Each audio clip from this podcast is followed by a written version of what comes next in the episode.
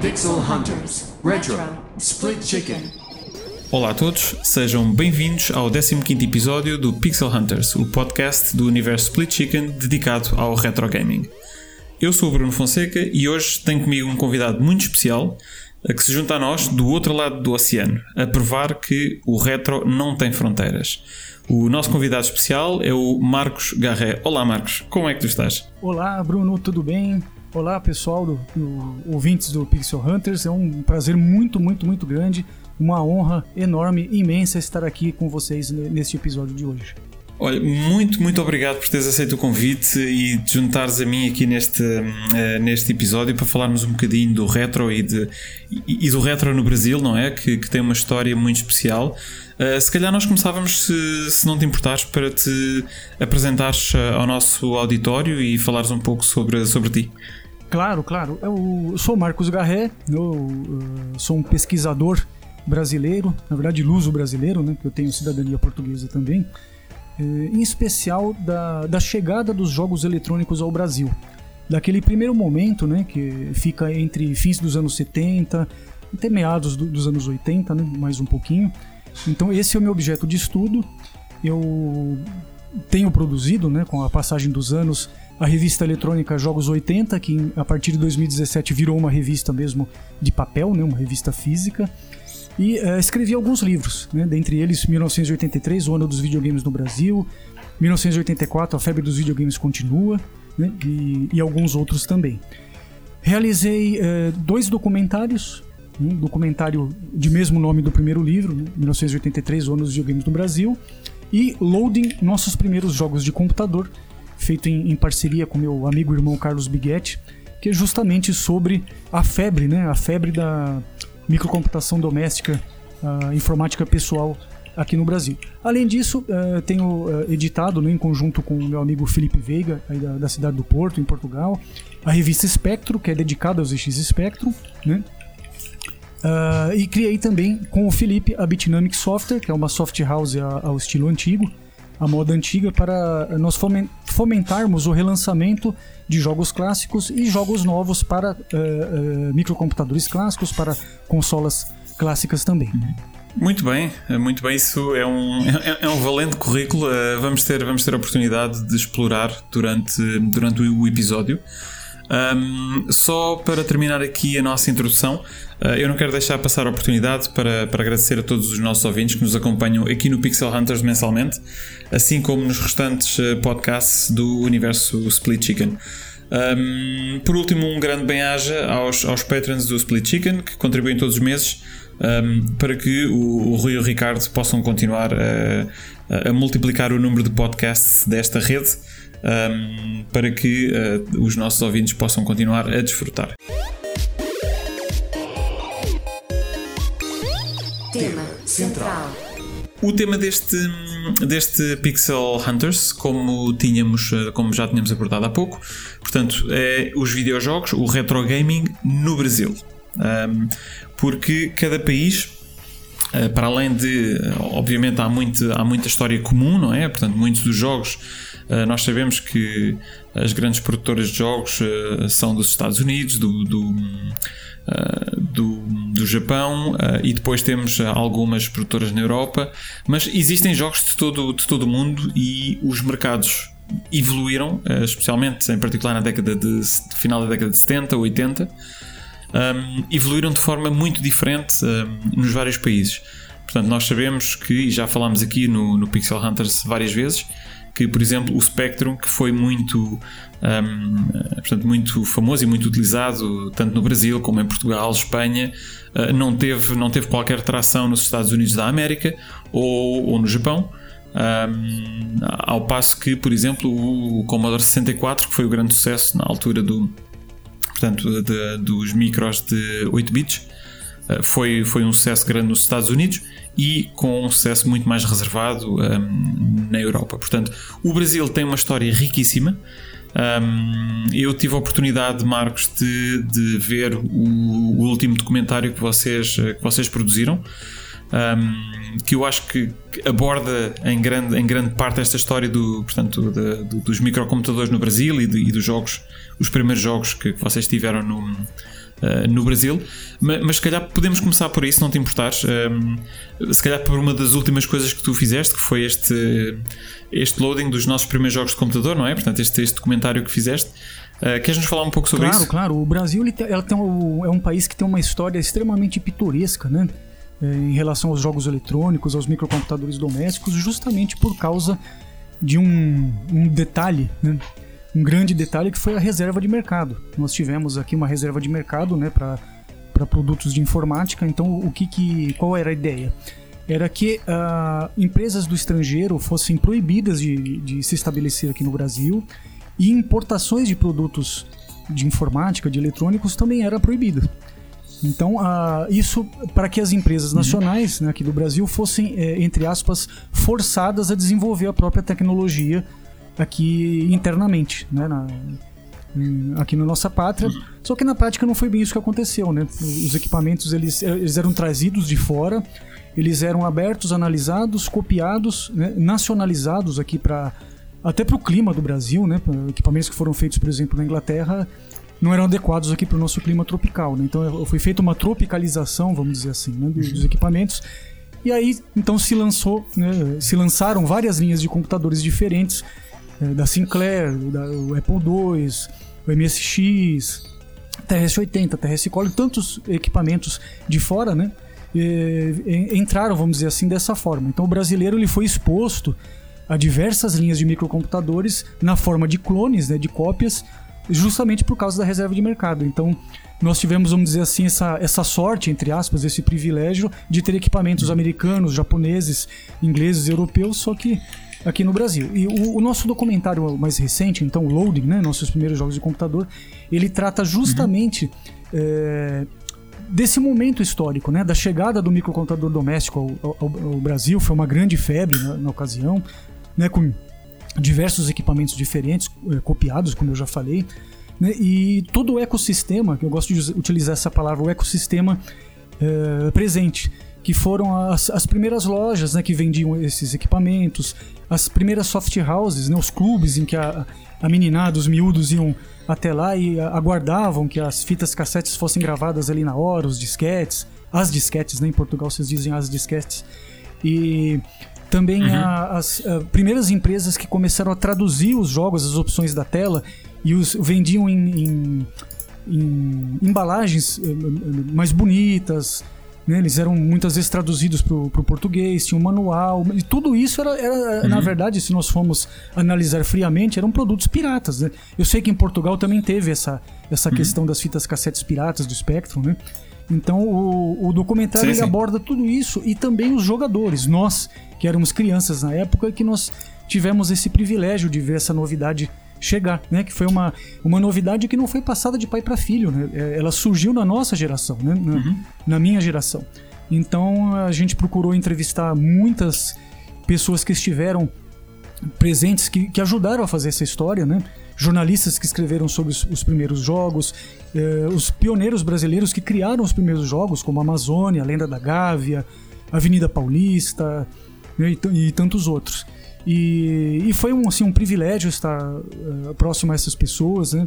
Para mim, para o Carlos Biguetti, eu fui é, coautor do projeto, meu, meu amigo irmão, né, Carlos Biguetti, um jornalista com muito uhum. tempo de experiência na, na, na televisão, aqui na, em jornais. Então, nós reunimos todo esse pessoal e pudemos contar então essa história. Temos tido uma repercussão muito, muito boa, as pessoas têm gostado bastante.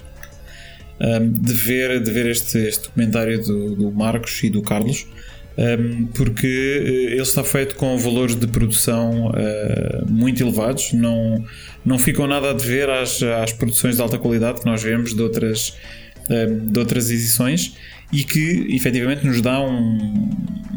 Lá, uma janela que nos abre uma janela sobre aquilo que foi uh, o início da computação e, do, e dos videojogos no Brasil. Um, Marcos, quando, quando falavas há pouco que pronto, um dos temas que vocês abordaram foram os primeiros jogos brasileiros, não é? Portanto, que foram criados. Uh, para que plataformas é que, é que nós estamos a falar?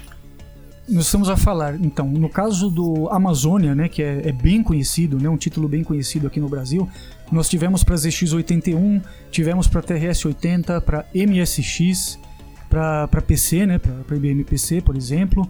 O A Lenda da Gávea nós tivemos para o ZX Spectrum, tivemos para MSX. Em Busca dos Tesouros, que é um, um jogo também bem, bem bacana, bem, bem giro, né, bem fish.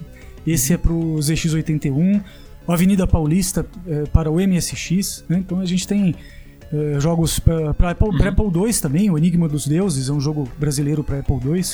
E são jogos assim basicamente de uhum. uh, aventura, né? Um adventure de texto ou adventure gráfico, que você digita os comandos, norte, sul, leste, oeste, pegue lanterna, procure bússola, os adventures clássicos, né?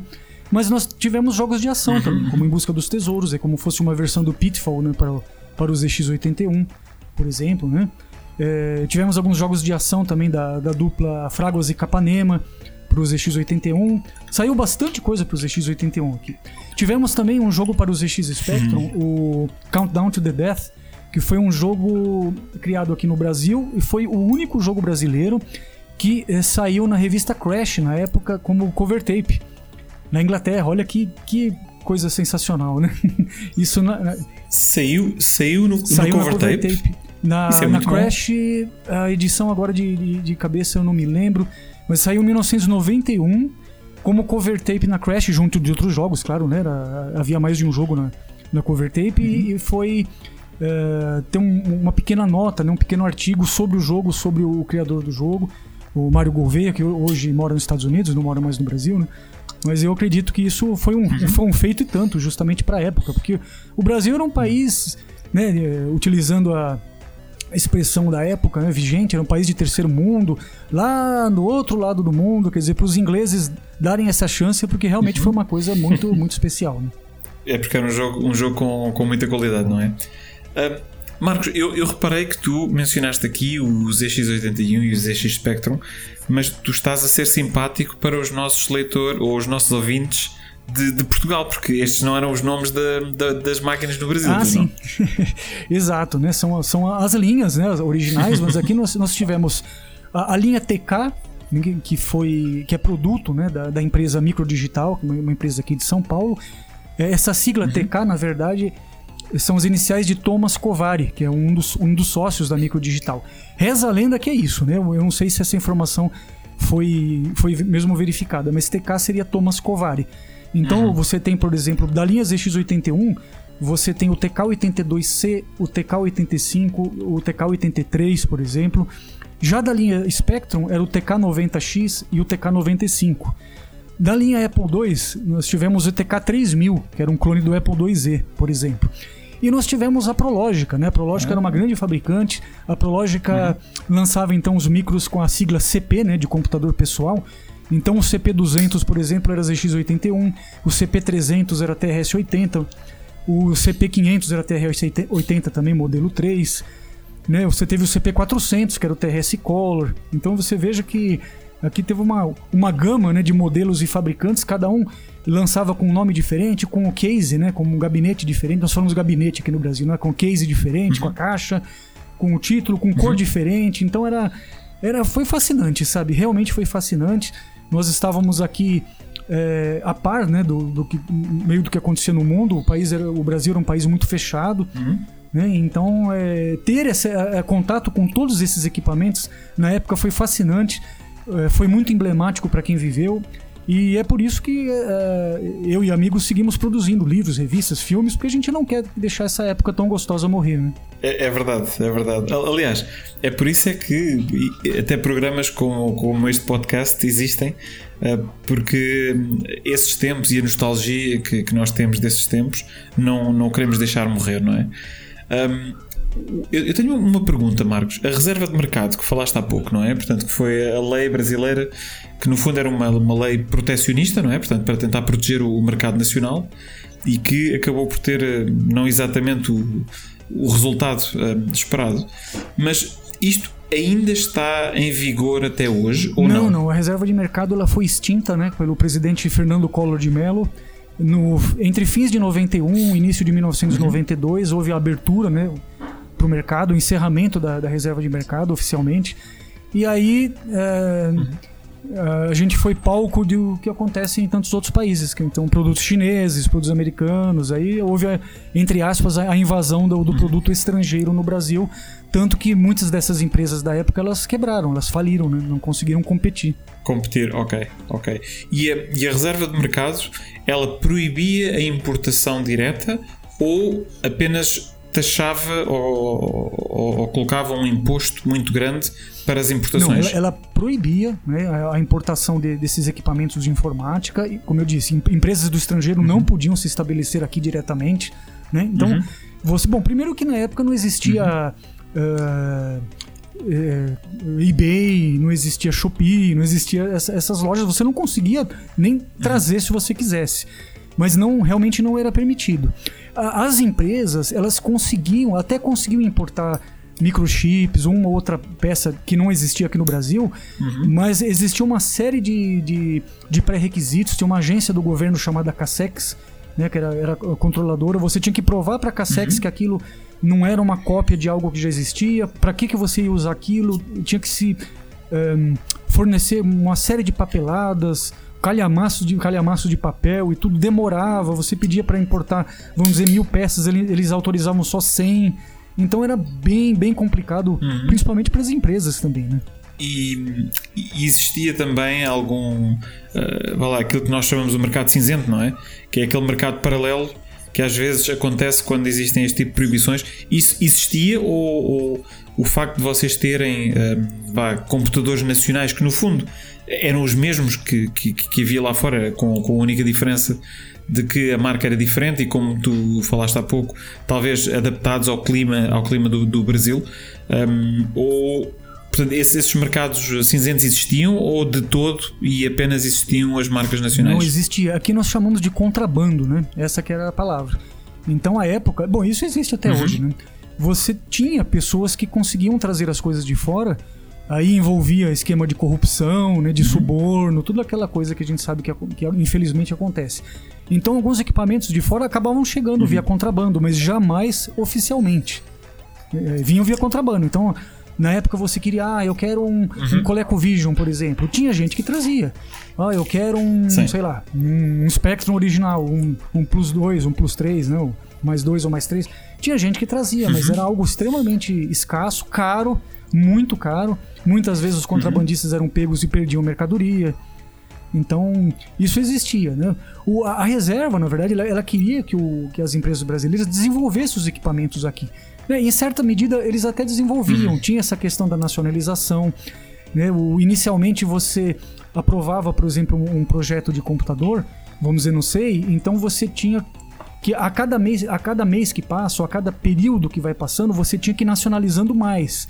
Então no início até podia ter uhum. vir peças mais de fora, por exemplo o Atari, né? O Atari 2600 que ele foi lançado oficialmente aqui no Brasil em 1983 pela Polivox, que era uma subsidiária da Gradiente.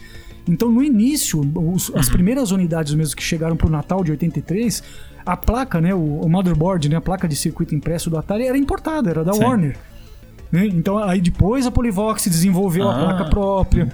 Então muitas vezes as coisas eram, de, eram demoradas, elas iam acontecendo, essa nacionalização ia acontecendo, né? Mas, de novo, você não conseguia, por exemplo, chegar numa uma loja de grande eh, de departamento, por exemplo, num Mapping, numa Mesbla, que eram lojas famosas aqui no Brasil, e, e chegar no balcão e pedir, olha, eu quero um TRS Color 2 da Tandy. Impossível, você não, não tinha isso. Você tinha os nossos clones uhum. nacionais, como eu expliquei. E tinha bastante variedade, né? Sim. Sim, e, e o facto de vocês portanto, terem as vossas próprias máquinas e as adaptarem, eh, tiveram algumas situações em que fizeram melhorias às máquinas, ou seja, eh, vinham ou com mais memória ou com outras funcionalidades que o original sim, não tinha? Sim, isso aconteceu em vários casos, né? É, por exemplo, né, tem um, clone do Atari chamado Dynavision, da Dynacon, que é uma empresa aqui nacional. O Dynavision, por exemplo, uhum. os, os, uh, os plugs para o joystick eles eram frontais. Quer dizer, os plugs do Atari original eles eram na traseira da, do case. Então muitas vezes ele dobrava muito o cabo, estragava. Sim. O Dynavision, por exemplo, quando você desligava ele para trocar o cartucho, ele tinha um sistema que ele silenciava o televisor. Não ficava aquele psh, tipo do canal 3, do canal 4, né? Sim, por sim, exemplo, Ah. nós tivemos também o Onix Junior, ele foi o único console consola de Atari na altura com pausa. Ele tinha um botão de pausa, que foi desenvolvido aqui, aqui no Brasil. O TK95, por exemplo, que é o clone do Spectrum, o segundo clone do Spectrum que saiu aqui no Brasil em 1986, ele tinha um teclado já mais profissional. Ele tinha um gabinete que lembrava o- gabinete do Commodore Plus 4, né, para não dizer que foi copiado.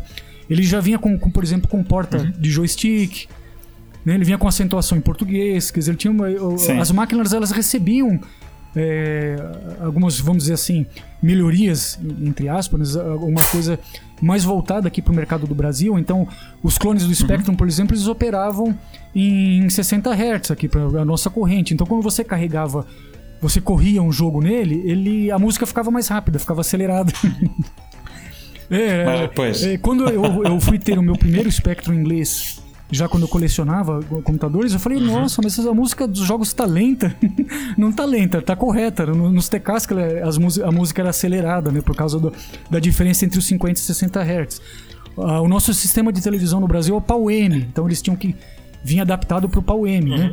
Aí em Portugal é PAU-I, PAU-G, na Europa, né? No, nos Estados Unidos é NTSC, aqui é PAU-M. Então tinha essas, essa- essas adaptações, né? Os manuais, obviamente, vinham em português.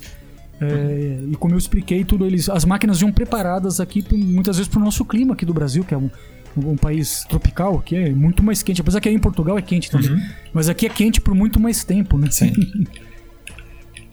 Sim, é verdade, é verdade. E, o, e as ROMs e, e os sistemas operativos destas, destas máquinas, eles também estavam em português? Ou não? É, não, não, não, não, não necessariamente. Tinha como é, teve, é, por exemplo, Uhum. o TK ele tinha como exibir mensagens em, em espanhol, por exemplo, que o, o TK90X e o 95 eles foram exportados para o Uruguai, para Argentina, por exemplo. Tinha algumas diferenças. Quando você ligava, por exemplo, um TK90 ou 95, em vez de aparecer Sinclair Research, claro, né? Ele aparecia na parte superior da tela, TK Color Computer, com uma barra colorida na, na parte é, debaixo da tela, fazia um bip, né? Um pop, quando você ligava. Então, tinha muitas vezes uma apresentação diferente, uma, uma adaptação, um fundo de tela diferente, às vezes uma, alguma cor diferente. Isso, isso tinha, sim.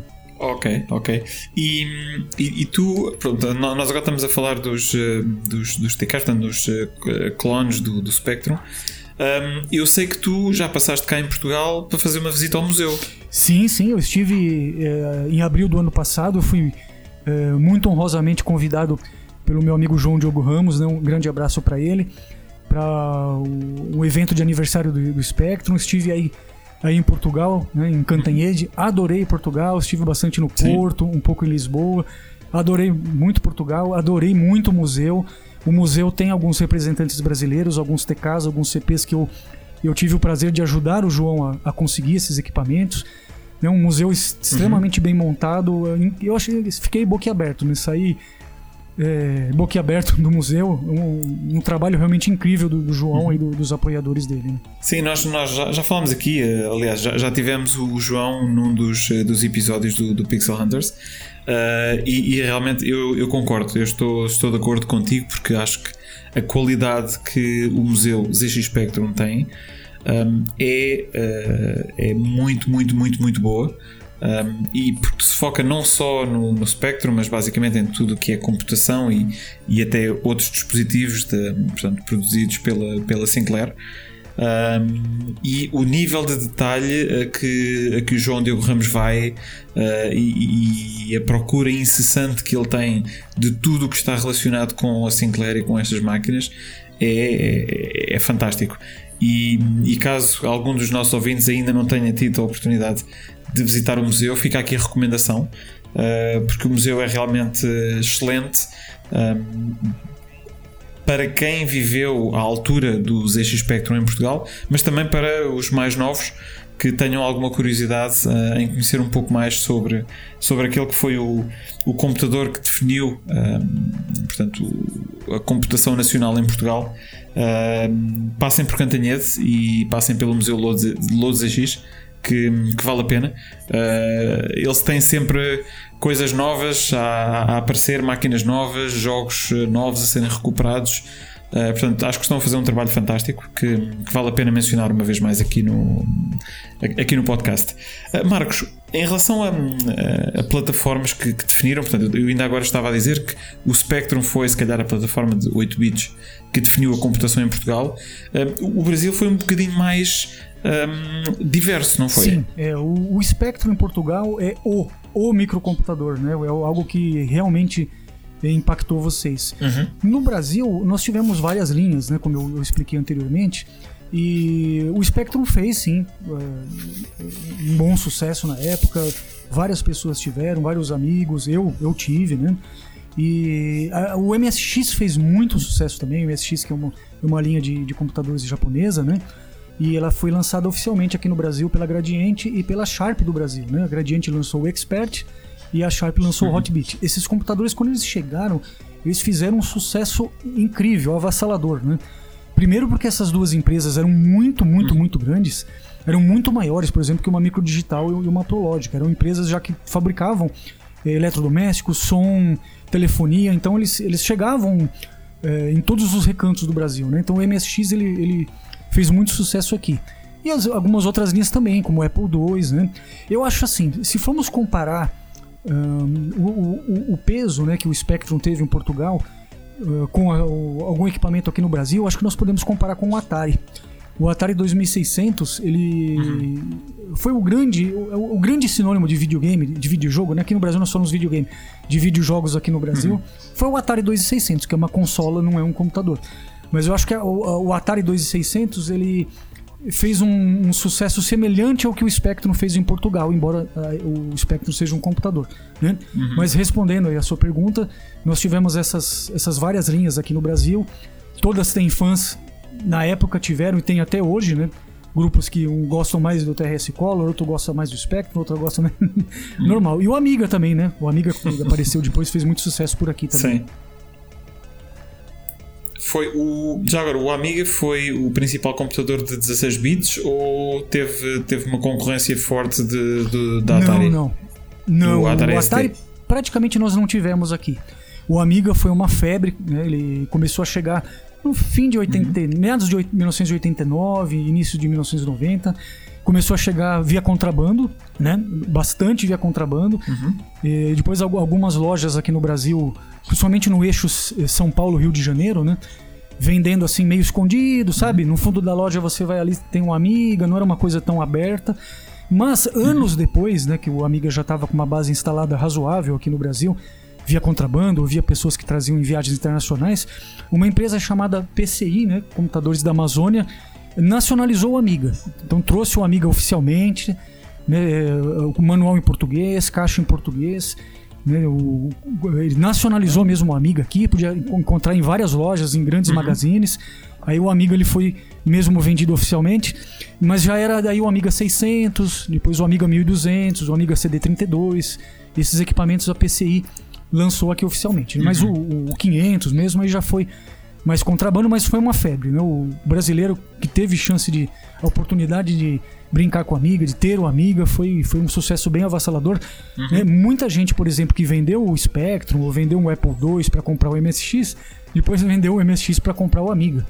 Porque naquela época se fazia assim, né? O brasileiro nunca teve muito dinheiro, pra falar a verdade, ainda mais naquela época com uma inflação uhum. galopante. Então nós eh, vendíamos o que nós tínhamos, o pai e a mãe inteirava né, o valor com o dinheiro, aí comprava outro, e aquele outro dali alguns anos ia ser vendido para comprar outro. A gente imagino que em Portugal, em certa maneira, também se fazia dessa forma. Né?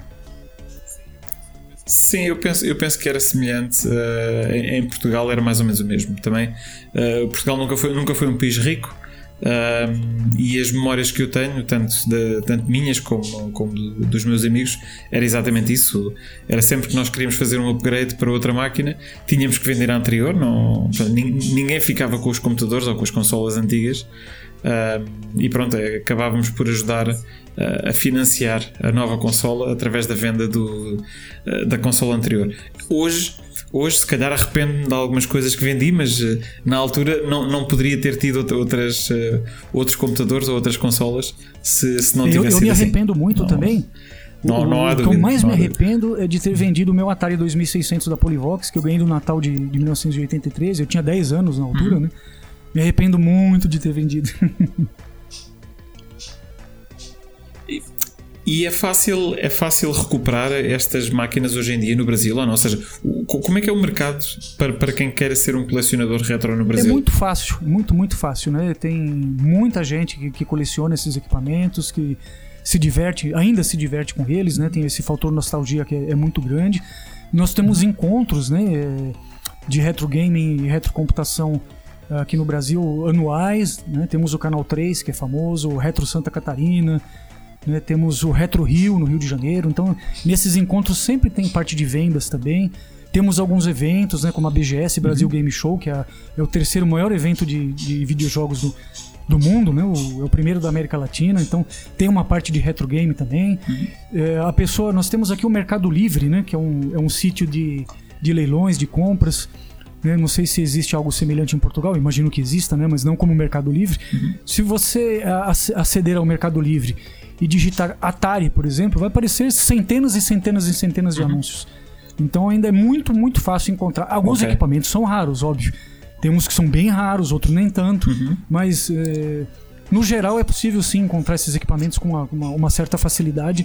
Os, os valores é que não, não têm estado muito baixos, mas ba- você encontra sim os equipamentos. Não é algo é, muito, muito difícil, não. Uhum. Raro, pois. Não, eu, eu, eu por acaso ia perguntar agora em relação aos valores, porque nós temos assistido uh, a nível internacional, não é? Portanto, o mercado retro tem sido uma loucura. Uh, portanto, jogos que nós encontrávamos, se calhar, uh, custavam 10 ou 20 euros. uh, em segunda mão, neste momento, alguns a custar 100 euros, 200 euros, ou 100 ou 200 dólares. Ou, ou seja, o, o mercado parece que está, que está louco, não é? Um, e no, no Brasil também tem assistido a esta subida de, de- de preços. Sim, aqui infelizmente também, né? Aqui tem é, pessoas que pedem, por exemplo, um, um cartucho de Atari 400, 500 reais. Eu não, agora de cabeça eu não sei quantos euros, mas talvez 80 euros, 100 euros um cartucho é muita coisa, né? E sem dizer os equipamentos, né? Tem uh, computador por 3 mil, 4 mil, 5 mil reais. É, é muito, muito, muito dinheiro, né? Pois, é... Ora bem, deixa eu ver. Eu por acaso estava agora aqui a tentar perceber. 400 reais são, sim, são 73 euros. Ah, isso é caríssimo. Isso é caríssimo. Marcos, um, um dos temas que por acaso nós também já, já tivemos a oportunidade para debater aqui em episódios passados do Pixel Hunters ah, é o facto do, do Atari 2600. Ah, embora tenha sido uma máquina em Portugal não, não, não teve se calhar a mesma expressão, mas ainda assim nós tivemos alguns clones ah, cá em Portugal, portanto também, também experienciámos aquilo que é o Atari 2600, mas que pronto, teve, ah, teve esta, lá, esta maior expressão no Brasil e nos Estados Unidos. Um, um dos temas que, que, que são falados alguma vez é que como como console ou os jogos, vá, os jogos do Atari 2600, quando comparas com aquilo que é hoje em dia, eles são muito básicos, ou seja, muitos deles nem sequer têm uh, high score uh, ou têm mecânicas que são tão básicas que são difíceis hoje em dia de, de, de jogar e de desfrutar. Que, por exemplo, não acontece se calhar o mesmo com o Spectrum ou com o MSX, que, em que os jogos já, já são um pouquinho mais elaborados um, e mais complexos. Um, vocês sentem, sentem o mesmo vá, quando, quando discutem o Atari 2600 no Brasil? Ou para vocês é, é, é igual falar num jogo de Atari 2600 ou num jogo de Spectrum? Então, olha, é, basicamente é igual, né? Uma diferença óbvia é a qualidade gráfica, a qualidade sonora, que do Spectrum é infinitamente maior. O Atari, como você bem disse, ele é, ele é bem simples, ele é bem espartano, né? Mas uh, o Atari ele tem uma, uma jogabilidade muito, uhum. muito fácil de aprender, muito gostosa, né? Os jogos, geralmente, eles, eles são jogos de ação e a, o nível de, de dificuldade, ele aumenta, né? Ele se reflete em maiores, uma quantidade maior de inimigos na tela, num aumento de velocidade desses inimigos, né? Quando vai ficando mais difícil, eles vão ficando mais numerosos e mais rápidos. Né? E assim, os primeiros jogos do Atari eles eram bem simples mesmo, mas com, com o tempo os, os, programadores foram aprendendo os truques. Então você tem jogos, por exemplo, da Activision, né, que são incríveis, tipo River Raid, Pitfall, né, Decathlon, São jogos já que levaram o Atari para um novo patamar. Uhum. Né? E, e não tem jeito, o brasileiro tem essa coisa da nostalgia com o Atari, com o controle, o joystick de Atari. É um joystick muito popular, né? Eu ainda uso, por exemplo, para jogar jogos do Spectrum, joystick de Atari. Então, tem-se realmente essa, essa, essa sensação que é, é algo simples, né? Mas é extremamente divertido. Ah, um detalhe interessante que nós tivemos aqui também no Brasil, oficialmente, o Odyssey, o Videopack, né? Aqui no Brasil ele é conhecido como Odyssey. O Odyssey ele é mais simples que o Atari ainda, por exemplo. né? Nós tivemos também o Intellivision de maneira oficial. O Intellivision já era uma evolução em relação ao Atari, já tinha mais cores, um, um gráfico melhor, uma resolução melhor e tal. E nós tivemos o ColecoVision através de clone, né, do Splice Vision, que era um clone brasileiro do Coleco, que era melhor ainda, já era uma evolução em relação ao, ao Atari, o Intellivision, Odyssey. Então, mas respondendo essa questão, eu acho que fica mais evidente a su- superioridade gráfica e sonora do, do Spectrum, do, do MSX, do Apple II sobre o Atari, mas eu acho que o fator diversão, né, a, a simplicidade associada à nostalgia, eles, eh, o Atari ainda é um favorito dos, dos, dos colecionadores, das pessoas que gostam de, de retro aqui no Brasil. Né? Muito bem. E até que ano é que o, o Atari foi relevante no mercado Olha, brasileiro? é, o, o pessoal e os, os ouvintes vão, vão ficar pasmados agora. O Atari ele podia ser encontrado nas lojas até é, fins de 1992 início de 1993. Quer dizer, a bem dizer, o Atari oficial da Polivox ficou por 10 anos no mercado brasileiro. Eu acho que é muita coisa. Isso sem dizer os clones, né? Nós não tivemos somente o Atari oficial da Polivox. Nós tivemos clones. Nós tivemos o Dactari, por exemplo. Olha, até o nome era, era parecido. Não era Atari, era Dactari. e depois perdeu o I, virou Dactar com R, né? Nós tivemos, nós tivemos o Dynavision, que eu já falei. Tivemos o Onix Junior, que eu já falei. Tivemos o Atari da Dismac, que era uma empresa que produzia computadores e calculadoras aqui no Brasil. Né? É, tivemos cartuchos de Atari de várias marcas, também copiados, clonados. Né? Tivemos seguramente mais de 200 fabricantes. A Grow, por exemplo, que é uma indústria, é uma fábrica brasileira de jogos de tabuleiro, na altura eles fizeram cartuchos de Atari. A Xerox, que era uma empresa de antenas, eles fabricavam antenas, veja só. Fizeram cartucho de Atari. É, A novidade foi tão grande, tão avassaladora, que é, empresas de outros ramos passaram a, a abraçar essa novidade de videogame e, de alguma maneira, usando uma expressão brasileira, tirar uma casquinha da novidade. É, fizeram cartucho, Sim. fizeram. Foi uma assim, uma, uma coisa, foi uma, uma verdadeira, verdadeira febre, né? Essa palavra que eu uso. Não, mas e- e é, é impressionante, é assim, tendo em atenção que isto foi eh, hardware que foi criado, eh, foi lançado para o mercado em 1977, portanto, o original do, do, do Atari 2600. Estamos a falar que ao fim de 15 anos ainda era vendido no Brasil. Exatamente, mas assim, é, tem outro exemplo agora é, incrível. Se eu sa- sair agora dessa gravação, pegar o meu carro e for ao shopping center mais próximo aqui da minha casa, eu vou encontrar Master System novo na loja para vender. Veja só. Novo, na Novo. loja. Veja como, como o Brasil é, é pitoresco, né? E tem outra, né? Um outro detalhe que a gente de- deve comentar aqui. O Brasil, ele, se- ele é, na verdade, ele é- são vários países dentro de um país. Porque nós temos várias regiões com, com clima diferente, com, com eh, pessoas diferentes, com eh, imigrações diferentes, com eh, geração de renda diferente. Então tem estados que são mais pobres, estados que são mais ricos. Então vamos dizer, tem produto para todos os bolsos, né? usando uma outra expressão brasileira. Então, é, por isso que fez tanto sucesso também. Na época, por exemplo, vamos dizer, o, a- o pai não tinha dinheiro para comprar um Atari original da Polivox. Ele comprava um Dactar, ele comprava um Dynavision, que eram mais baratos. Né? É, ainda eram caros, mas eram mais baratos. Então tem essa, essa questão também. Os clones aqui no Brasil, eles ajudaram a popularizar o- a- os videojogos, a, a popularizar os computadores, coisa que se só tivesse material importado ia ficar inviável, né? Ok, isso, isso é muito, muito interessante. Marco, quanto, quanto é que custa um Master System hoje em dia? Puxa, agora você me pegou. Mas não é muito caro. Eu, eu acho que é na faixa de uns 200, 250 reais, mais ou menos.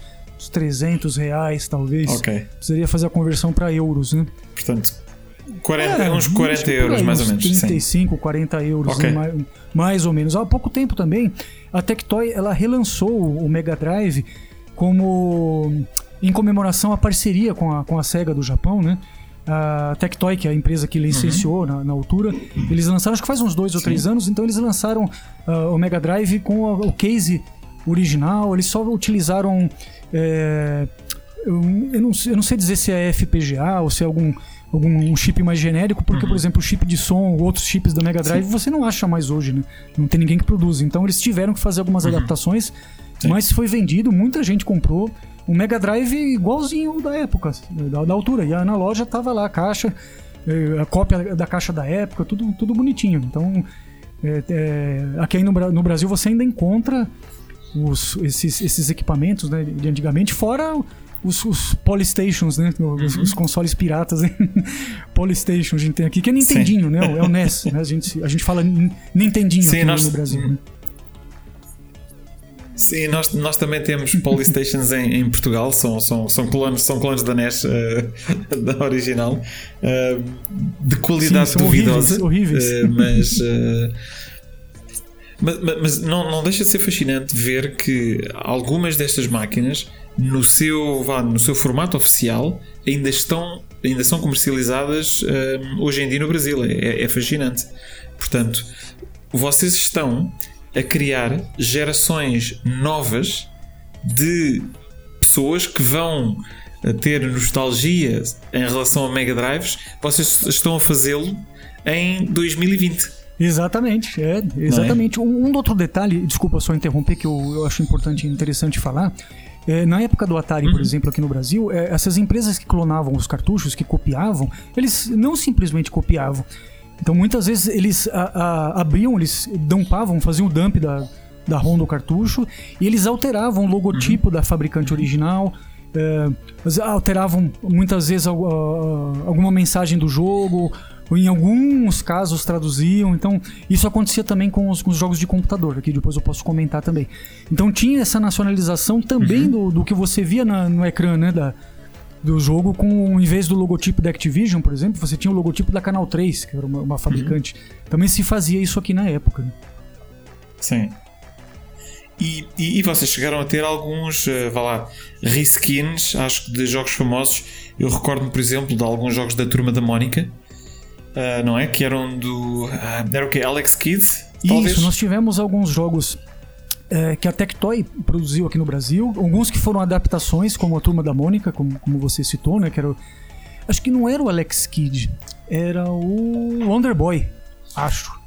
Acho que era o Wonder Boy. Wonder Boy. E, e nós okay, tivemos okay. também alguns jogos que foram feitos, como do, do pica-pau, né? Eu não sei se em Portugal deu o pica-pau na época, o Woody Woodpecker, né? Aqui era só, é só pica-pau. Sim, o Woody Woodpecker. Então, tínhamos, sim. Nós tivemos o jogo, do, jogo do pica-pau feito para Mega Drive, para Master System, aqui mesmo no Brasil. Esse foi desenvolvido, foi criado de raiz, né? Como vocês falam, do zero. Isso foi, foi criado pela Tectoy aqui. E tivemos esses da Mônica que foram, foram adaptações. A turma da Mônica ainda hoje é um é uma banda desenhada, né? Vocês falam banda desenhada. Muito, muito, muito popular uhum. aqui no Brasil ainda hoje, né? O Maurício de Souza tá vivo ainda, inclusive. Né? Mas e, e, ainda, e ainda estão a lançar novas, novas histórias, novos sim, quadrinhos? Sim. Ah, tem, tem sempre as, as, revistas novas. Tem a Turma da Mônica Jovem também, que é o, são eles adolescentes, né? E também tem essa, esse material uhum. aqui. Então isso, isso continua e acho que dificilmente vai parar. Talvez mesmo após a, morte do Maurício de Souza é capaz de dos filhos continuarem com, a, com o legado, né? Com, com, o legado, que, é, que, é, que é muito interessante. E, aliás, eu tenho memórias muito boas da, da turma da Mónica uh, com, com os outros personagens, o Cebolinha, o Cascão. Uh, tenho, tenho, tenho, realmente muito, muitas memórias. Nunca joguei um jogo da Turma da Mónica, mas lembro-me muito de, de, ler livros, porque nós tínhamos cá em Portugal também. Portanto, nós importávamos muito, muito da banda desenhada, portanto, livros de quadrinhos uh, do Brasil.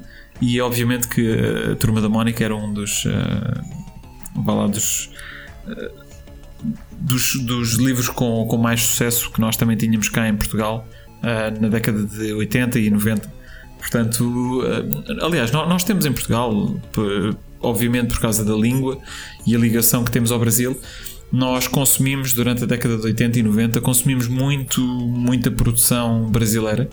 Uh, em particular telenovelas. Uh, nós tínhamos, tínhamos muita, muita telenovela brasileira, aliás, era se calhar, eram se calhar os programas de maior audiência que nós tínhamos na, na televisão nacional na altura.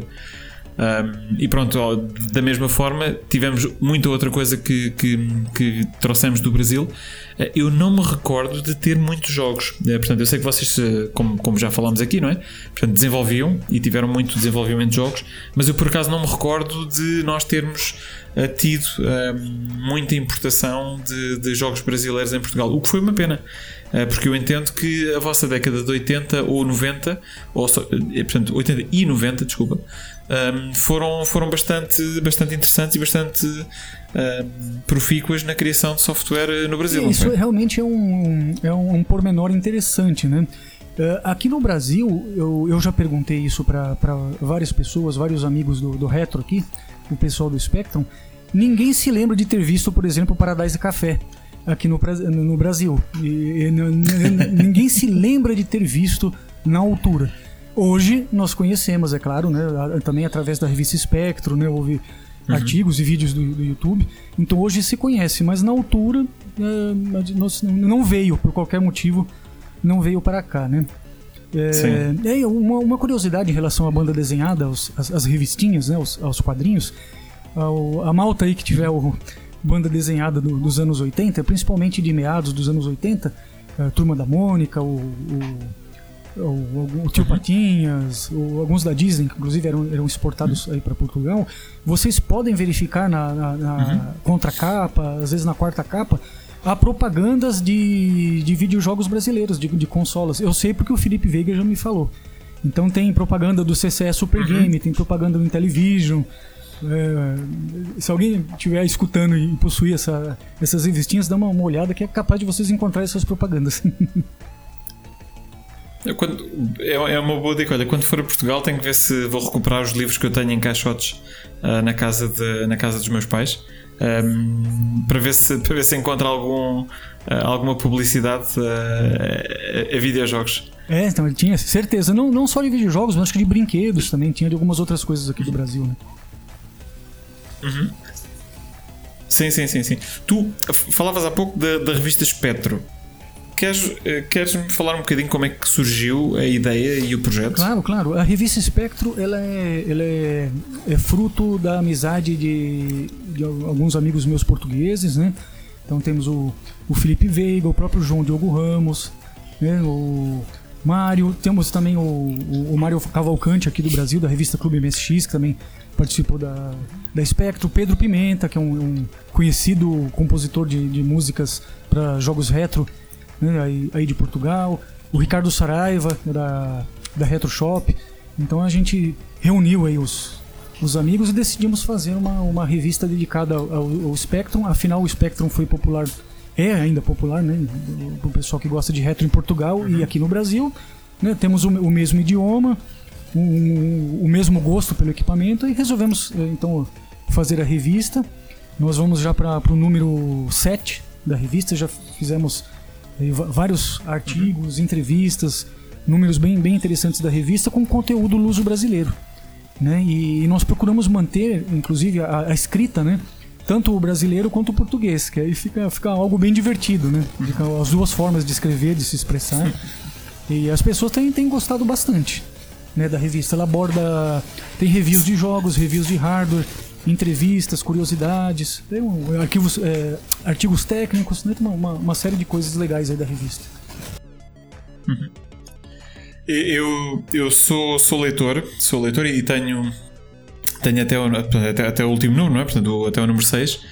Um, e gosto imenso da revista e acho que uh, vocês tiveram uma ideia excelente de, de, de no fundo, ter a cassete, não é? Portanto, a, a cover tape um, na revista que hoje em dia não deve ser uma coisa fácil de conseguir. Exato, não? tem esse detalhe também. Ah, eu esqueci de uma coisa. Então, um, um outro integrante da revista, é, que é um integrante de peso, é o André Leão. Né, do blog Planeta Sinclair, jamais poderia deixar de citar o André Leão. Uhum. Ele colabora muito com, também com a minha revista, com os Jogos 80. É um grande abraço para o André. Ele também participa ativamente da revista desde o início, né? Foi um dos, um dos dos fundadores também. E em relação às cassetes de cover tape, esse é, um, é um, algo que é um, é um charme, né? É muito charmoso você oferecer isso para o leitor. Então nós aproveitamos também que ainda hoje é possível você encomendar, comprar e gravar fitas cassetes novas em, em duplicadoras, uhum. tanto em Portugal quanto no Brasil. Então tivemos essa vontade né, de lançar os jogos. O Felipe desenvolveu o Varina, né, que foi o, o primeiro jogo. Depois ele fez é, um jogo do André, Restless André, muito, muito engraçado. Né? Isso, o André, sim. O Felipe fez também um jogo para a revista Jogos 80 para comemorar o aniversário de 15 anos da revista, né? Os Jogos 80 em Cadê os Artigos, uhum. também ficou muito divertido. Então é, é, é, tranquilo, tem como se fazer então essa. É, se oferecer né, a, a, fita cassete junto à revista. Não é algo é, difícil uhum. de se fazer ou complicado. Né? É assim, é, a Spectro é uma revista que nós, eh, que nós conseguimos aceder com alguma facilidade em Portugal. Um, a Jogos 80, eu vou ser honesto, eu não sabia que ela existia até visitar o Museu do, do ZX Spectrum em Portugal, uh, porque existem lá alguns exemplares. Aliás, uh, eu creio que, que, que, que, doaste algumas revistas para, para, para o museu, não foi? Um, e eu não fazia ideia que, que, a revista existia e fiquei fascinado porque eu, eu gosto sempre de descobrir uh, novas realidades e, uh, como, como disse no início do, uh, do programa, fascina-me um, aprender sobre a realidade do Brasil e de outros, e de, e de outros países porque tiveram uma, uma experiência diferente da nossa, não é? a Jogos 80 já existe há quanto Olha, tempo? A Jogos 80 ela vai para 19 anos de revista ela, ela começou como uma, uma revista uhum. eletrônica somente, em PDF, né? Mas de 2007 para cá ela virou impressa também. Então se a, se a, a malta quiser uhum. ler a revista, ela está disponível no, no, nosso site gratuitamente. Né? É www.jogos80.com.br, o 80 é numeral, né? Então tem todas as edições lá, uhum. mas nós vendemos também a, a edição física né, através do site da Bitnamic. A Jogos 80, como o próprio nome diz, ela é focada mais no, nos equipamentos dos anos 80 e nós procuramos é, trazer mais uhum. conteúdo que tenha a ver com a história do Brasil, mas nós também andamos colocando coisas da, da história de Portugal, né, eh, graças ao João, ao Pedro Pimenta, uhum. ao Felipe Veiga, também tem conteúdo sobre Portugal, mas muita coisa sobre o Brasil. Tem review de jogos, tem é, review de hardware, tem artigos técnicos, tem entrevistas, tem curiosidades, tem um, uma série de coisas na revista. É um, usando uma expressão também brasileira, é um balaio de gato, que tem um monte de coisa uh, relacionada a, a videojogos e, e a microcomputadores domésticos. Né? E ela, ela sai de. em que. qual é a periodicidade? Ela é semestral. Ela sai sempre em julho e em dezembro. Ok, e está no site da Bitnamic. Isso, a edição física para aquisição no site da Bitnamic e a, o PDF uhum. gratuito para a pessoa ler no, no próprio site da Jogos 80. Ok, acho que é o segue perfeito para te perguntar então sobre a Bitnamic Software e o site da Bitnamic. Um, como é que surgiu? Um, portanto, qual é, uh, qual é o objetivo, o grande objetivo do, uh, da, da, Bitnamic uh, e, e, o que é que nós podemos encontrar a lá? A Bitnamic é um, é um sonho de criança, né? Meu e do Felipe Veiga, né? do meu, meu amigo irmão aí de Portugal, meu primo, eu falo brincando porque ele tem também a, a antecedentes aí no, em, em Trás os Montes, né, como os meus avós paternos, que era ter a, a nossa própria soft house, né? E nós montamos a Bitnamic em 2018 com a missão de relançar jogos clássicos, tanto do Brasil quanto de Portugal, para os equipamentos, o hardware clássico também, nas mídias originais. Então, em cassete, disquete e CD-ROM, né, basicamente. Mas aí também nós resolvemos lançar jogos novos também para essas plataformas antigas. Nós não temos nada moderno, é tudo para microcomputadores clássicos. Uhum. E aí nós começamos então é, relançando, nós relançamos Em Busca dos Tesouros, que eu, sobre o qual eu já falei aqui, um jogo do Tadeu Coringa da Silva, que é um, uma espécie de um clone do Pitfall, só que para os X81. Então nós, uhum. nós relançamos o Em Busca dos Tesouros, depois nós relançamos o Amazônia, que é o talvez o grande é, primeiro jogo brasileiro, vamos dizer assim, de uma relevância bem grande, que chegou mesmo às lojas com, com uma produção profissional, né? Então nós, nós o relançamos para ZX81, uhum. que ele, ele saiu com o nome de Aventuras na Selva. Ele saiu na revista Microsistemas para você digitar, era um typing, né? Então nós lançamos o, uhum. para o ZX81, para o Spectrum e para o MSX e para o PC. Infelizmente a versão para o TRS-80 ela se perdeu com, com o tempo. Né? Lançamos esse, eh, nós lançamos o, relançamos o A Lenda da Gávea, do seu Luiz Fernandes de Moraes, que é um, um jogo para Spectrum que saiu em 1987 aqui no Brasil. Nós o relançamos para Spectrum somente, né, para MSX ainda não. Nós lançamos alguns jogos originais, uhum. Laser Birds, que é um jogo que usa aquela técnica de multicolor, né? Ele é um é um estilo Demo Attack, Space Invaders, é um jogo nesse estilo, só que ele usa multicolor. Então, os, os, pássaros, né, que são os Laser Birds, eles são todos coloridos. O jogo é, é extremamente uhum. colorido. Esse é um jogo original, foi criado aqui no Brasil. Esse nós lançamos, lançamos também Zoinho no Jardim dos Tolos. Também foi um jogo criado aqui no Brasil, do zero de raiz. Um jogo ao estilo Night Lore, Nightshade, uhum. né? Em 3D isométrico. Zoinho é uma gíria aqui do, do Brasil para olho pequeno. Né? Zóio é olho, zoinho é hum. olhinho, né? Olho pequeno, porque o personagem é um cíclope, né? Um ciclope. Uhum. Esse nós lançamos também. Relançamos eh, eh, recentemente o Incidente em Varginha, que é um jogo para MS-DOS que foi originalmente lançado em 1998. É um jogo baseado num, num, caso ufológico muito famoso que aconteceu numa cidade do interior de Minas Gerais, aqui no Brasil, a cidade de Varginha, né, justamente um evento de 1996, aí criou-se um jogo então que foi lançado em 98 para PC, para MS-DOS, nós relançamos. Então, e tudo isso, tudo, tudo, tudo, com a, o acompanhamento e a uhum. aprovação dos respectivos autores do, originais dos jogos. Então eles acompanham uhum. todo o processo, eles dão a palavra final, eles recebem os royalties, é, é uhum. tudo mediante a aprovação deles. E para isso, né, nós, nós, contratamos, nós temos gráficas que nós utilizamos, temos alguns, temos um designer nosso que é o Leonardo Bussadori, que é um, um grande designer, temos alguns ilustradores que trabalham conosco, temos os nossos fornecedores, temos gravadoras, então a gente reúne uma, uma série de, de habilidades, vamos dizer assim, né? uma coisa multidisciplinar, né? para fazer, né? A gente uhum. elabora manual, traduz e nós eh, não só isso, né? Nós estamos também lançando é, livros e revistas né? Tem a, a, a própria Spectro está tá sendo vendida pela, pela Bitnamic. Nós é, reativamos a revista uhum. Microsistemas, que foi a, a, primeira grande revista brasileira aqui de informática, que começou em 1981. Nós é, trouxemos essa marca de volta, já lançamos três números novos da Microsistemas, por exemplo. Lançamos livros, né, livros meus. Lançamos um livro sobre fliperama, sobre arcade. Né? O arcade aqui no Brasil é chamado de fliperama. Sobre Uhum. o fliperama aqui no Brasil, ele também sofreu dessa coisa da, da nacionalização. Então nós tivemos a Taito do Brasil aqui, que alterava o nome dos jogos, alterava os gabinetes, as, os, as cores dos gabinetes e tal. Então tem toda uma, uma coisa relacionada aos fliperamas que nós lançamos nesse livro chamado Insira Ficha. Né, nós lançamos um livro do uhum. Renato De Giovanni, que é esse grande pioneiro que, que, que escreveu o Amazônia. Lançamos um livro agora do Clive Townsend, do grande Clive Townsend de Saboteur, da série Saboteur de jogos. É, esse ele está sendo comercializado no site da Tecnamic, porque assim, no Brasil é Bitnamic, em Portugal e para a Europa é Tecnamic, né? T-E-K Namic, mas é a mesma, é a mesma iniciativa. Então a gente está aí sempre inventando coisas. Eu brinco com o Felipe, né? Estamos sempre inventando moda, para usar uma outra expressão brasileira aqui. Sempre criando coisas, né? Sempre atrás de Vamos logo lançar um, um jogo para os ZX Spectrum Next, chamado Starman, um, um jogo brasileiro também. A gente tá. Tudo isso daí vocês conseguem ver é, vídeos no YouTube, no canal oficial da Bitnami, que tem vídeos, tem propagandas lá. É bem, é bem uhum. divertido também para ficar por dentro do que nós estamos fazendo. Ok, então para comprar uh, qualquer uma destas coisas em Portugal é ir ao site da Tecnamic. Exato, é, o, a Tecnamic ela, ela é voltada para o mercado da, europeu, né, para fora.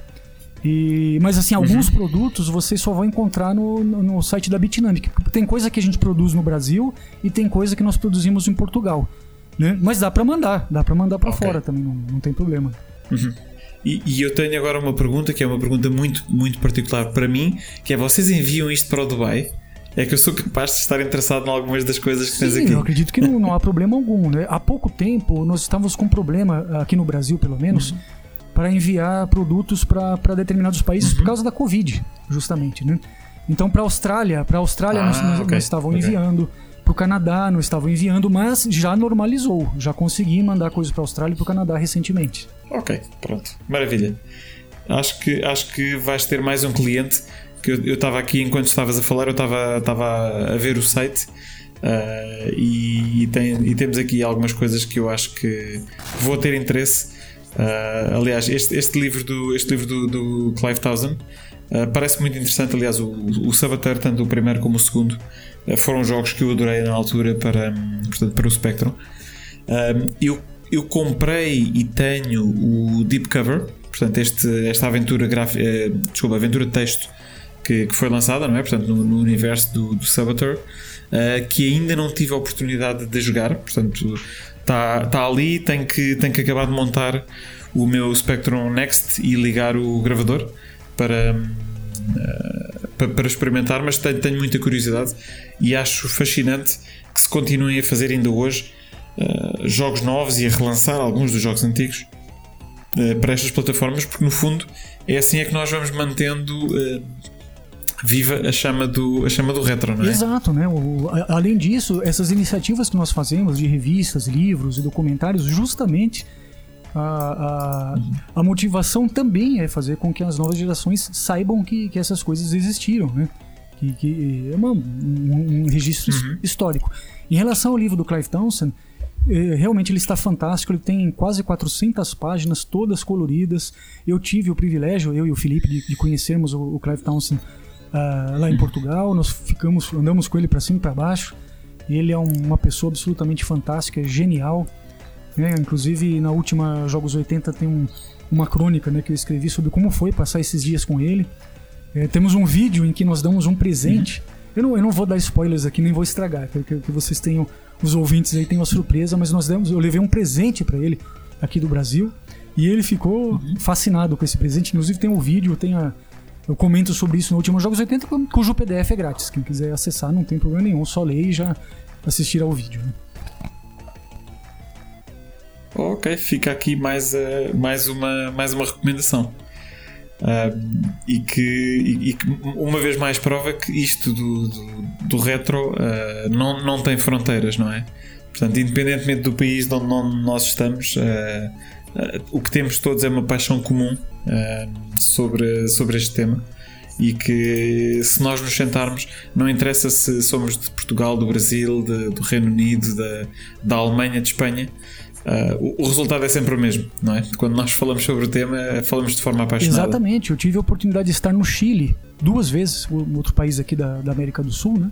Uhum. E lá eles também adoram retro. Eu uhum. estive em alguns eventos deles lá, eles, eles chamam de Atariada. Porque lá o, o Atari 8-bit, né? Os, os, microcomputadores da Atari fizeram muito sucesso. Não, nem tanto a consola. O, o uhum. Atari 800, o 800XL, 65XE, aqueles, os, os, micros mesmo da Atari lá fizeram muito sucesso. Eles foram inclusive vendidos Sim. em loja, nacionalizados. Então, os chilenos também, por exemplo, adoram o retrocomputação, o retro game. O pessoal do Uruguai também, né? a malta lá da, da Argentina também. Então, aqui na América do Sul, o pessoal gosta bastante. No México também tem alguns amigos mexicanos que adoram o retro também, né? Uhum. Então, e, e eu, eu, até tenho medo de perguntar: projetos novos, há mais projetos que tens aí na calha que, uh, que possas partilhar com, com o nosso auditório? Temos, nós sempre temos, né? nós sempre estamos inventando coisas, né? E nós lançamos a, a na BGS, né, na Brasil Game Show do, do ano passado, nós lançamos um jogo para Atari que foi programado aqui no Brasil por um, um, grande amigo meu, o Fernando Salvio, né? O Fernando Cabelo, que é o apelido dele. Ele fez um jogo chamado Holocausto Alienígena, que é baseado uhum. num curta-metragem que eu havia feito. E esse jogo se mostrou bastante popular, as, as pessoas na BGS iam ao nosso stand e adoravam o jogo. E nós estamos agora preparando o Holocausto Alienígena 2, que é, obviamente é a continuação. O jogo já está pronto, está em, em, fase de teste, né, em beta tester. Estamos elaborando agora o manual, a caixa. Uhum. Então essa é uma das das próximas coisas que nós vamos lançar. Temos também o Starman, que é um jogo para o Spectrum Next, também criado aqui no Brasil para o pai e filho. Um jogo muito bonitinho. Tem o vídeo no, canal do YouTube da, da Bitnamic, Starman, né, tudo junto. Para o Spectrum uhum. Next, também devemos lançar num, num período de tempo curto. É, talvez mais livros, né? Nós temos mais, mais uns livros aí em vista, um livro sobre os desenvolvedores brasileiros de homebrew né, para Atari, computadores, uhum. Mega Drive, consoles, Nintendinho. Esse também tá, estamos elaborando. É, devemos participar novamente da BGS, da Brasil Game Show nesse ano, de 2023, lá com, com stand. Então temos, temos mais, mais coisas em vista, Uhum. sim. Um, e e tu, tu agora falaste há pouco de, portanto, de algum uh, portanto, software para o Spectrum Next. De que forma é que tu vês estas novas plataformas, ou vá, este, este, esta reimaginação do que poderia ter sido, não é? A continuação do Spectrum. Há outros para Commodore 64, portanto, isto, isto tem, tem, tem sido aqui, ou vá, na cena retro tem. Uh, tem existido uh, alguma popularização uh, de, de- destas plataformas que no fundo são plataformas de fantasia, não é? Ou seja, elas nunca existiram, são apenas um reimaginar do que poderia ter sido a próxima versão de um computador que todos nós uh, gostamos imenso. De que forma é que tu vês o, projetos como o do Spectrum Next um, na cena retro? uh, portanto, de que forma é que eles cabem eh, dentro da cena retro? Eu acho muito fixe, para falar a verdade. Eu gosto bastante. Eu acho que é, um, é uma oportunidade que nós temos para usar o equipamento eh, de uma maneira tranquila, sem medo de utilizar aquele Spectrum mais 2 cinza que você tem há 300 anos no seu armário e com medo dele pifar do nada. Então é uma oportunidade de você ter um, um- um hardware novo, moderno, é, atual, quer dizer, um produto absolutamente novo que, que ainda deve durar bastante. E o que eu acho ah, essencial é que tenha retrocompatibilidade. Então, por exemplo, eu tenho o Spectrum Next na minha mesa e eu utilizo para correr jogos comuns de Spectrum. É o meu Spectrum principal. Atualmente é um Next que está sobre a minha mesa.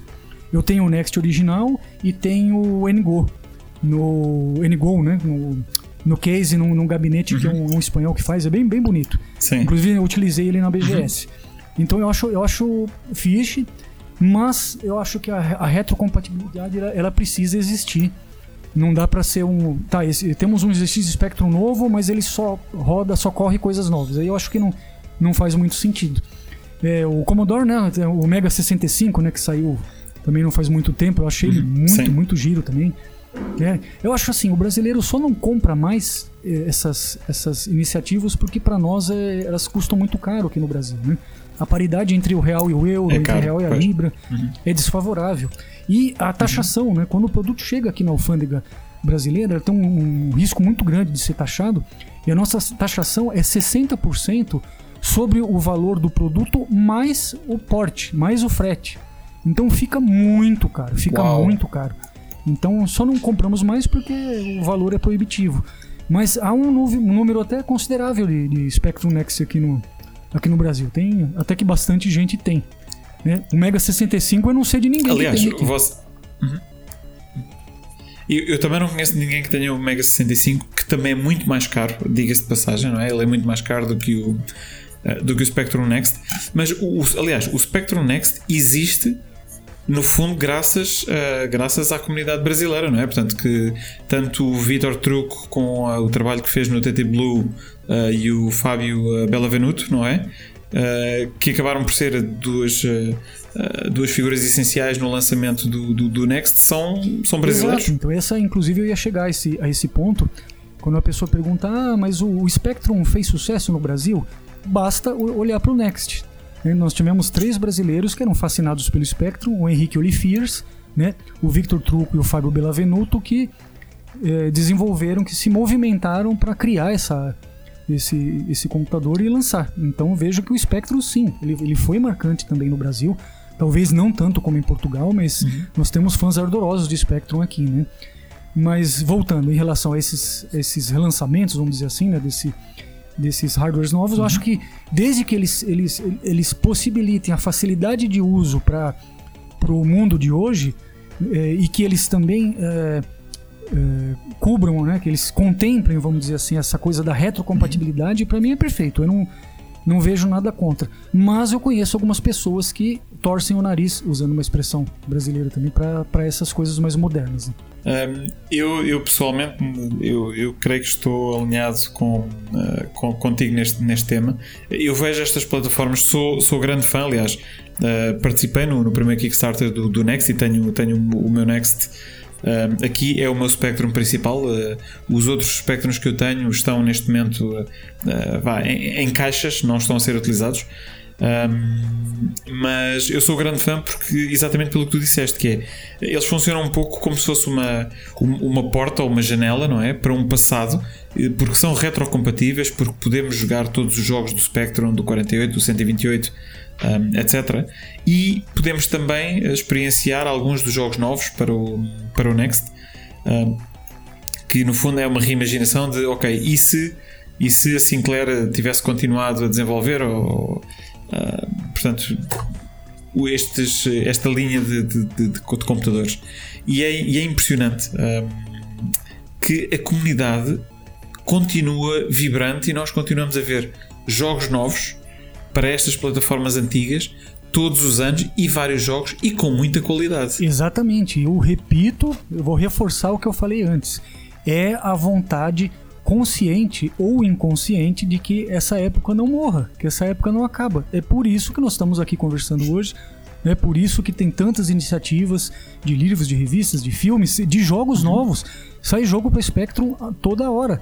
Né? Basta ver o GOT, né? o, o prêmio Game of the Year da, da, da Planeta Sinclair do, e do Museu uhum. no DZX Spectrum, veja quantos jogos têm saído em diversos países, né? São vários, inclusive jogos brasileiros, espanhóis, ingleses, russos, tem jogo né, sendo criado em, em todo canto e para vários tipos de, de, plataformas, não só para Spectrum, né? Para MSX, para ZX81 também, pra, até para Apple II, para PC. Uhum. É verdade, é verdade. Uh, aliás, é, é, graças a estes fãs que, e, à comunidade forte que o retro uh, não só não morre, mas parece estar cada vez mais forte. Uh, pelo menos a sensação que eu tenho é que cada vez mais temos mais pessoas uh, na, na, na, cena retro e não apenas uh, vá, pessoas que experienciaram estas plataformas na altura, mas algumas, algumas pessoas de gerações mais, mais jovens que têm curiosidade e gostam de computação e são interessadas pela história e que também gostam de explorar plataformas que já são anteriores àquilo que é a experiência delas a jogar, mas, que, mas que as fascina e que de certa forma uh, querem ter experiência e querem, e querem ver como é que era jogar, jogar num Atari 2600, jogar num Spectrum, jogar num MSX, não é? Uh, e acho que tudo isto é o que mantém a comunidade Exato, viva. Exato, eu tenho inclusive até algumas curiosidades. Eu conheço uh, rapazes aqui, né? Eh, garotos de 17, 18 anos, 19, 16, que eles são fascinados por esses equipamentos retro. Né? Eh, pessoas que, que nem sequer uhum. na época sonhavam em nascer. e hoje eles são fascinados. Eu tenho alguns exemplos, fiz até amizade com com esses meninos, né? Converso com eles aí quase sempre, eles são fascinados por, por esses, pelas consolas, pelos, pelos microcomputadores retro. É interessante, mesmo com exposição a, a PlayStation 5, o Xbox Series X, eles gostam muito também dos, uhum. dos antigos. Né? Sim, há um. Eu, eu diria que há um, há um, um fascínio uh, que está associado à simplicidade uh, dos jogos antigos que um, um pouco como, como dizes há pouco dos jogos do Atari 2600, não é? Eles podem ser graficamente feios, mas mecanicamente e há uma, há uma certa simplicidade que acaba por, por atrair mais pela jogabilidade do que propriamente pelos gráficos. Uh... Exatamente. O Atari, por exemplo, ele, ele apresenta uma jogabilidade muito boa, mas muito boa. Né? Porque não adianta você ter jogos lindos graficamente e a jogabilidade é, é péssima. Né? Não, não adianta muito. Então o Atari, pelo menos na maioria dos jogos, uhum. ele, ele tem uma jogabilidade muito boa, ele é muito divertido de jogar. Os jogos eles, uh, eles são fáceis de você aprender e dominar, quer dizer, não requer uh, leitura de manual. Tudo bem, um ou outro jogo até, até requer, mas eles são muito intuitivos, vamos dizer assim, né? justamente pela simplicidade.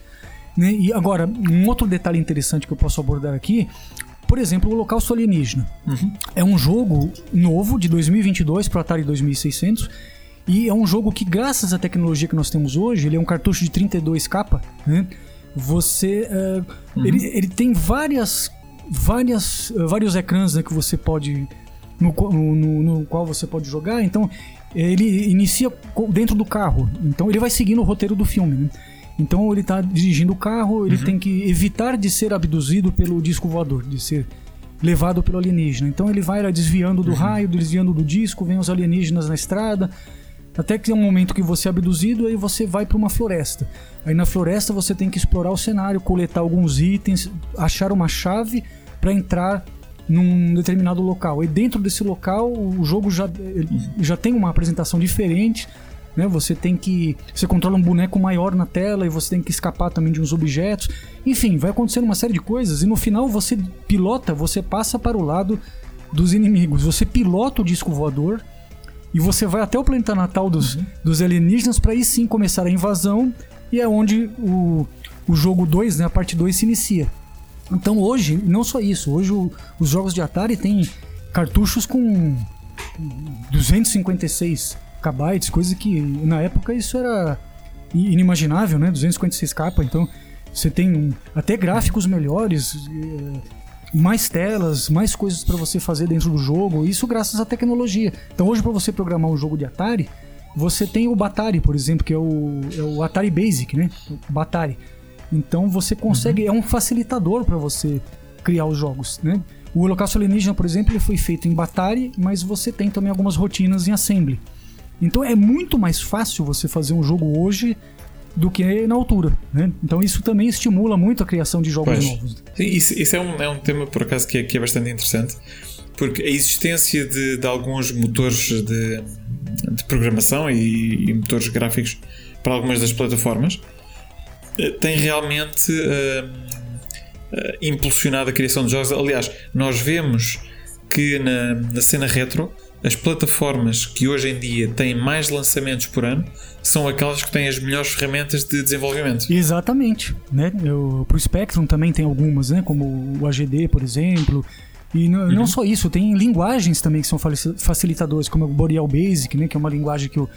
Na verdade, vocês falam Basic, né, Portugal. Então, Boreal Basic, que é o, o Felipe uhum. Veiga utiliza bastante. E tem ferramentas assim para outras linhas também, né? Para o MSX, para o Intellivision, para uhum. tantos outros equipamentos. Isso é, é um facilitador, né? Na época, os, na altura, né, os programadores eles tinham que programar aquilo é, na unha, como a gente diz, né? Você não tinha assim facilitadores, você tinha que programar né, direto em assembly, tinha que conhecer o, os, uhum. os, microprocessadores ali a fundo, né? O Z80, o 6502, ou tantos outros. Então era muito mais difícil, né? Hoje, sem desmerecer os programadores atuais, mas hoje fica bem mais fácil, bem mais rápido fazer. Uhum. Mas, mas também é bom ver que muitos dos programadores atuais utilizam esta nova geração de, de ferramentas para produzir jogos que, se fossem lançados, de, digamos, na, na, década de 80, alguns dos jogos de Spectrum que nós vemos hoje, seriam considerados absolutos clássicos um, no futuro porque são realmente de uma, de uma qualidade extraordinária uh, e, e, melhor do que muitos dos grandes jogos e dos grandes clássicos que foram lançados na década de 80. Ah, sim, exato. Né? Então nós temos é, hoje grandes clássicos instantâneos, né? Como aquele jogo novo, Circus Convoy, né? que saiu pra, uhum. pelo pessoal da Activision, fundaram a Audacity Games. Né? Tem um, esse jogo novo que, se eu salvo engano, tem 256k também de capacidade. Esse jogo já é um, um clássico instantâneo. Mas nós temos os grandes clássicos da, da altura também. O Atari, por exemplo, ele tem alguns, alguns jogos que são muito criativos. Tem um jogo da Activision chamado Pressure Cooker. Eu não sei se você conhece, ou os, os, os nossos ouvintes conhecerão. é um jogo não, que você joguei. controla um cozinheiro e você tem que montar sanduíches uhum. de, acordos com, de acordo com o pedido, com os pedidos que são colocados. Então tem vários ingredientes. Tem pão, tem hambúrguer, tem uhum. queijo, tem alface. E, e fica tocando uma musiquinha eh, durante a, o, o, gameplay. É muito, é muito interessante. É um jogo que tem uma mecânica um pouco mais. um pouco diferente, assim, né? Que é um jogo da época da Atari. Tem o Caçadores da Arca Perdida, né? Raiders of the Lost Ark. É um jogo. Você tinha que utilizar os dois joysticks para conseguir terminar o jogo. Também tinha algumas missões que você tinha que fazer. Né? Então tem um, uns jogos já na época do Atari que já eram um pouco mais complexos, né? Por exemplo. Sim, é verdade, é verdade. Uh, aliás, é por isso, jogos como, como o Pitfall, eu diria que na altura, quando o Pitfall saiu, uh, provavelmente uh, foi uma, uma revolução na altura para, o, para os jogadores do, do Atari 2600. porque fazia muitas coisas que, que até à altura nenhum, nenhum outro jogo fez, não é? E o, os jogos do Atari, pelo menos no início, eles eram jogos que tinham um, uma, um ecrã fixo.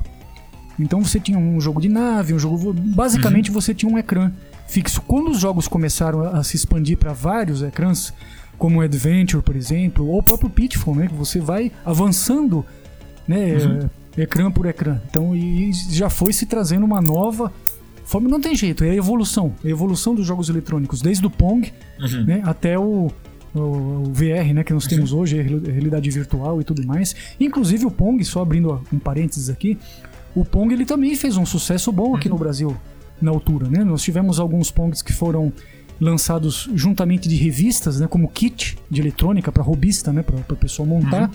E nós tivemos o, o Telejogo 1 e o 2, que foi lançado pela Philco Ford. Né, que esse equipamento vendeu muito. Né, uhum. Né, ele, o primeiro foi lançado em 77, o segundo em, em 79. É semelhante ao TV Brinca de Portugal, né? O, o, o telejogo e sim, vendeu sim. bastante aqui também. Imagino que em Portugal também tenha vendido, né? Sim, nós, nós tivemos alguns eh, clones de, de Pong também na altura. Uh, uh, que, que, pronto, assim, pel, pela sua simplicidade uh, são o que são, não é? Portanto, é um, é um clone de Pong, não, não, não há mais, ou não há muito mais simples, vai, em termos de videojogos do que isso, mas para a altura que. E, e, eu ainda me recordo de que um dos principais fascínios, e eu acho que é uma das coisas que eu tenho mais dificuldade para tentar explicar às gerações mais jovens que é o fascínio de haver alguma coisa a acontecer na televisão que dependia do meu input e da minha vontade, não é?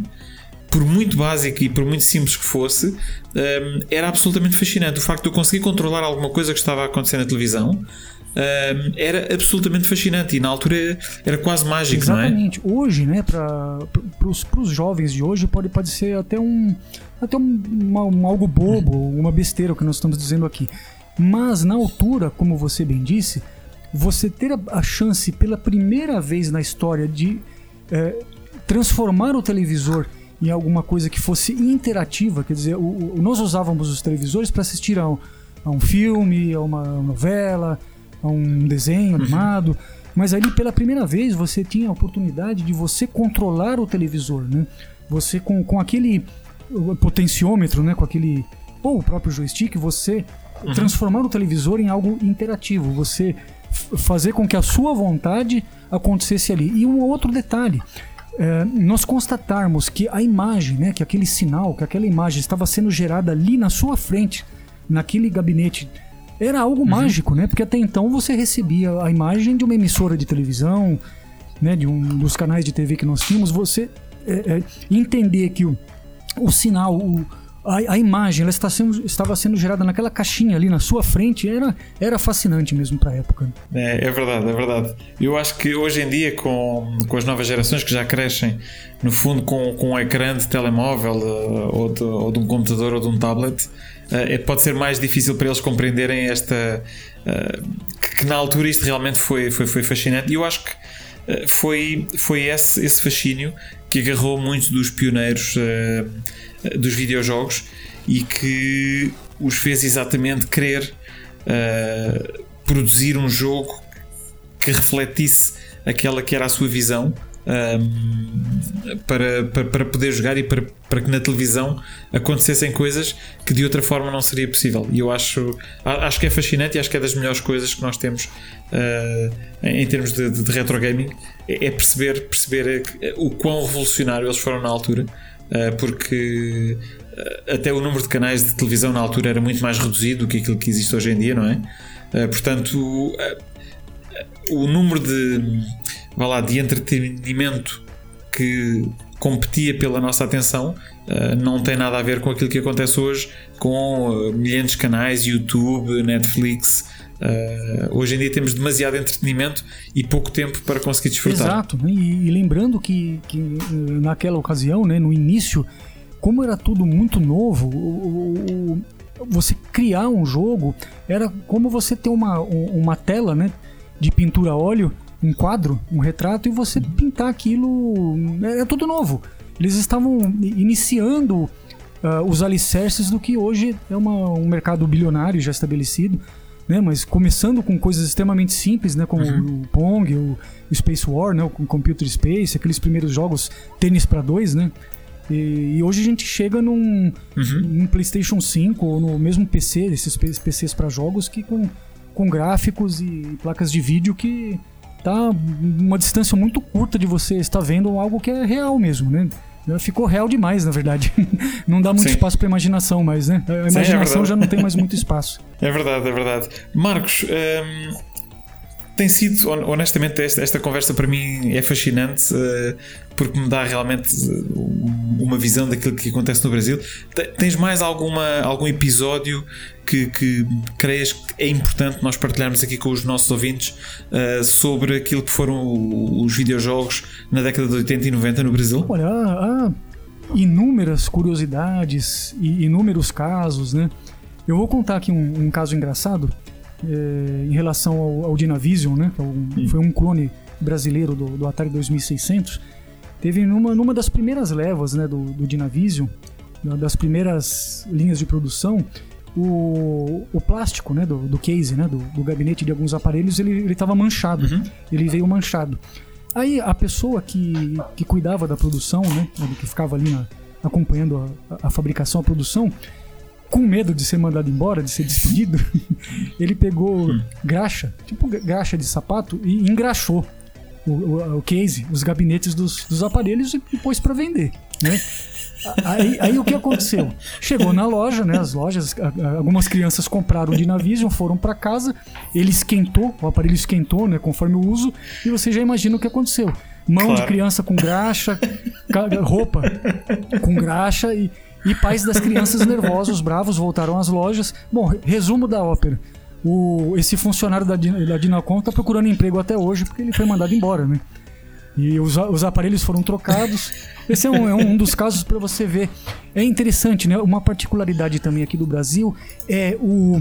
Vamos dizer assim, é, o, é a grande empresa, como, a, como uma Gradiente, como a Philips do Brasil, que lançou o Videopack oficialmente aqui, como a Sharp do Brasil, que lançou o uhum. Intellivision oficialmente aqui, ao lado de iniciativas que são quase, não vou dizer amadora, mas são absolutamente. É, uhum. Tá me fugindo a palavra aqui não é manufaturado que eu queria dizer. É, são coisas praticamente feitas à mão ali. É, é, e andam lado a uhum. lado e estavam nas prateleiras das lojas, uma ao lado da outra. É uma coisa assim totalmente maluca que acho que isso aconteceu no Brasil. Né? É uma coisa artesanal, lembrei da, da palavra. É, é, o produto artesanal, absolutamente sim, sim. artesanal e o produto industrial, assim, é de, produzido por grandes empresas e licenciado, os dois na mesma prateleira, na mesma loja, oferecidos da mesma forma para as pessoas. É, é uma coisa fascinante. Uma pagando royalties para o estrangeiro e outra não. Convivendo, elas convivendo ali, conviviam no, no uhum. mesmo espaço na, na prateleira, né, pelo, pelo gosto e pelo bolso do brasileiro, que podia ou não comprar o, o produto oficial. Eu acho. É, essas histórias de bastidores são muito engraçadas, né? Vou contar uma outra muito rapidinho. Nós tivemos um outro clone uhum. do Atari chamado Top Game. Esse é um clone do Atari que saiu em 82 Sim. ainda, no fim de 82. Também de maneira artesanal. O case era, era feito em vacuum form, que é um, um, processo que você injeta né, o plástico com, com ar, ele, ele forma, depois ele endurece. E eles usavam carteiras escolares. Eu não sei se a palavra em Portugal é carteira também, que as, as, as crianças, os miúdos usam na escola uhum. para para assistir aula, para escrever. Eles sim, usavam sim, carteiras sim, escolares que foram compradas num, num esquema assim de saldão, muito baratas, na linha de produção. Então tinha um monte de carteira de escola nas salas e eles iam montando os top games sobre essas carteiras. Olha que, que coisa absolutamente artesanal, né? E fazia fila das pessoas fora da fábrica para comprar o, o Top Game. Teve até um sambista famoso aqui do Rio de Janeiro chamado de Croc que ficou na fila e comprou o Top Game. que interessante, né? Não, isso, são, essas histórias são, são muito interessantes. E era, uh, Marcos, era diferente comprar eh, vá, uma, uh, uma, uma, consola que fosse original vá, e uma cópia. Uh, porque no fundo elas funcionavam da mesma forma, não é? Portanto, corriam os mesmos jogos, tinham o mesmo hardware, pronto, salvo, uh, salvo aquelas uh, diferenças que nós já falámos aqui no, no início da, da, nossa conversa. Mas para, para o público brasileiro, tinhas, tinhas competição na escola de ah, eu tenho um, um Atari original enquanto tu tens uma cópia? Não, ou não? olha, nas consolas não. Não, eu, não, eu não via isso enquanto miúdo na escola. Hum. Tinha entre os computadores, entre as linhas de computadores. Então tinha o Robertinho Uhum. falava pro Claudinho que o MSX dele era melhor porque tinha é, 16 cores, 32 cores, sei lá quantas cores. E o Claudinho Uhum. dizia que o Spectrum era melhor porque o scroll era, era mais rápido e carregava o jogo mais rápido da fita. tinha essas, eh, essas brigas, tinha, mas Ok. de consola eu não me lembro realmente de, de briga. Os, os consoles clones, os, os clones e os originais, eles também, as empresas também davam garantia, também eram, eram bem feitinhos, assim. Hum, Sabe, é- é- é- novamente, era pra quem não tinha condições de ter o original, ele- o pai, a mãe comprava o, o clone e a criança se divertia da mesma forma, também via manual em português, tudo direitinho. Eram, eram cópias bem feitas, né? não, não, não vamos é, desabonar as cópias. né? Sim, sim, eu, eu, eu, eu penso que hum, essa é a grande diferença. E se calhar, porque nós não, não vivemos o mesmo ou não, ou não tivemos a mesma experiência em Portugal, mas eu penso que essa, se calhar, é a principal uh, vá, uh, explicação que tem que ser dada. É que quando nós falamos em clones no Brasil, não estamos a falar do clone chinês que nós tínhamos em Portugal nas feiras do, do, do, do NES não é? Estamos a falar de, de cópias que tinham qualidade, portanto, no fundo, era apenas um produto nacional, uma cópia nacional de um produto estrangeiro, mas que tinha eh, um, um controle de qualidade que era equiparável àquilo que, eh, que se fazia no, no- na consola original. Portanto, eh, porque mu- muitas vezes, e, e acho que tens razão em mencionar que, ok, não vamos, não vamos despre- desprestigiar eh, os clones, porque estamos a falar de clones que realmente eh, é uma linha especial, eu diria, eh, que não pode ser comparada com aquilo que se faz na China, com qualidade, com plásticos de qualidade péssima. De... E depois, por outro lado, também, se me, se me permites acrescentar, Marcos, vamos ser honestos: o controle de qualidade na altura também não é que fosse. hum, especial eh, em algumas das marcas, não é? Nós sabemos que a Sinclair, o controle de qualidade era um, era um conceito que eu penso que, que eles não estavam muito, eh, muito habituados. Aliás, houve, houve bastantes problemas com, com alguns dos computadores da Sinclair que foram lançados exatamente pela falta de qualidade. Portanto, se calhar até alguns dos clones, eh, ou os TKs que vocês tiveram, ou os Timexes que foram produzidos em Portugal, eh, que se calhar o controle de qualidade até era superior. Exato, né? E assim, tem um outro detalhe. Algumas dessas empresas que eram ah, produzindo de maneira artesanal, elas cresceram. Então, por exemplo, né, o, o Dactari, que enquanto ele tinha o Wii, ele era, ah, foi produzido artesanal- artesanalmente por uma empresa chamada Saife Computadores, em 1983. Essa Saife, ela se mesclou, vamos dizer assim, com uma outra empresa, a Milmar, e aí a produção explodiu, eh, cresceu de uma maneira eh, imensa. A Milmar, inclusive, foi lá para a Zona Franca de Manaus fabricar. Eles fabricavam um milhão de cartuchos por ano. Então ela começou devagar, mas ela se expandiu de uma forma assim impressionante. Tanto que existem vários tipos de, de Dactar diferentes. Inclusive a, a Milmar lançou um Dactar 007. Ele vinha embutido numa maleta do, do tipo James Bond e você ligava na televisão. Então, algumas dessas in- iniciativas cresceram muito. A própria Dinacon, né? A Dinacon no começo fabricava só cartucho de Atari, né? depois lançou o, o Dynastic, que era um, um controle para Atari, tipo um manche de, de avião, né? Depois eles lançaram o Dynavision e foi crescendo, foi crescendo. Então as empresas também foram mudando. Nós precisamos lembrar de uma coisa, né?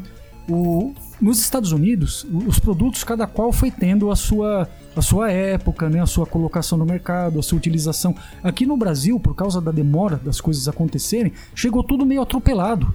Chegou tudo mais ou menos ao mesmo tempo e meio atropelado. Então, o, o consumidor, ele ficava em dúvida. Eu sei disso porque eu tenho várias revistas da época e cartas de consumidores para revistas. O consumidor não sabia o- direito o que comprar. Era tanta oferta, tanta marca, tanto nome, tanto modelo, a pessoa literalmente ficava perdida, não sabia o que comprar. Então você tinha perguntas, por exemplo, de cartas dos leitores, perguntas bobas, como por exemplo, ah, se eu comprar um, um cartucho de Atari, vai servir no meu Odyssey, no meu Videopack? Pack? Claro que não, mas a pessoa ficava tão perdida que ela mandava cartas com perguntinhas simples e bobas assim. Agora imagina para computador, aquele monte de linha, um monte de fabricante. Pois. um monte- só de Apple II, por exemplo, acho que teve uns 15 fabricantes brasileiros de, de clones de Apple II. Então a pessoa ficava, assim, que não tinha algum conhecimento, ficava perdida, perdida, né?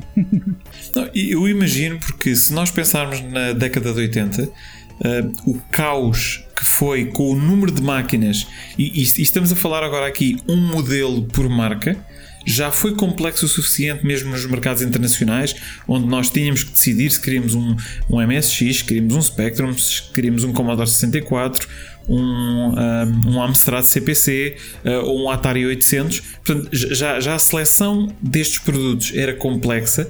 Eu imagino no Brasil em que vocês tinham 5, 10 cópias diferentes de cada uma destas máquinas, eh, deve ter sido uma loucura. E, além disso, eu, eu, esqueci de citar aqui os minigames e os relógios com jogos. Né? Os minigames do tipo Game Watch, Gaken, Tommy, Tiger, que chegavam via contrabando. Uhum. E os relógios, como o relógio da Casio, Game 10, Game 20, Game 30, Game 40, quer dizer, além de, das, das consolas e dos microcomputadores, ainda tinha minigame e relógio com jogo. Quer dizer, a, oferta era muito, muito, muito uhum. grande, né? Para todos os bolsos, né? Desde a pessoa que, que não tinha grandes, grandes capacidades até a pessoa com muitas, muitas, de muitas posses que viajava para o exterior e tudo mais. Né? Muito, olha, muito interessante, Marcos. Uh, realmente é, é, fascinante ouvir estas histórias. Eu se calhar ia te propor, se, se estiveres de acordo, porque nós ainda temos aqui no, no nosso alinhamento alguma, alguns temas uh, para falar e, e a qualquer momento, se, se quiseres regressar. Um, portanto, ao nosso, ao nosso tema principal, uh, estás à vontade, mas eu propunha se estiveres de acordo, para nós avançarmos aqui para a nossa segunda secção do dia, das uh, as nossas memórias do baú. Um, onde nós partilhamos um, um, um tema de, de, uma memória que nós tínhamos da nossa, da nossa infância e das nossas experiências com, uh, com, com os videojogos. Pode ser? Claro, claro. Memórias do baú. Ok, perfeito. Um, então eu vou, eu vou arrancar com a minha memória, portanto, a minha memória do baú, a minha memória de hoje. É uma memória que está relacionada com o Brasil. Um, que foi uh, a minha descoberta de que existia um Mega Drive 4. Portanto, tu já me vais ajudar a perceber um bocadinho isto, porque eu sei que é, é portanto, a história da Tectoy e, é, é, complexa e, ainda hoje, aliás, como disseste há pouco, eles continuam ainda a produzir, a produzir Mega Drives, mas eu achei fascinante porque pronto, eu, eu durante, durante anos vivi uh, com o conhecimento que, ok, tínhamos a Mega Drive 1, a 2, a 3, que já era no fundo um, uh, uma versão mais, mais barata e mais uh, budget um, da consola, já feita numa altura em que já estava em final de vida, não é? Um, e muitos anos depois eu vejo um, um anúncio, portanto, penso que numa revista brasileira, se não estou em erro, sobre a Mega Drive 4 que tinha, epá, não te querendo enganar, acho que tinha, dizia Mega Drive 4 e depois tinha um jogo que era o Guitar Idol, que basicamente era um clone do Guitar Hero para a Mega Drive. Epá, e eu isto na altura eu achei absolutamente fascinante. Não, não sabia que havia tanto, uh, portanto que a, a, Mega Drive no fundo continua a ser a ser editada no Brasil.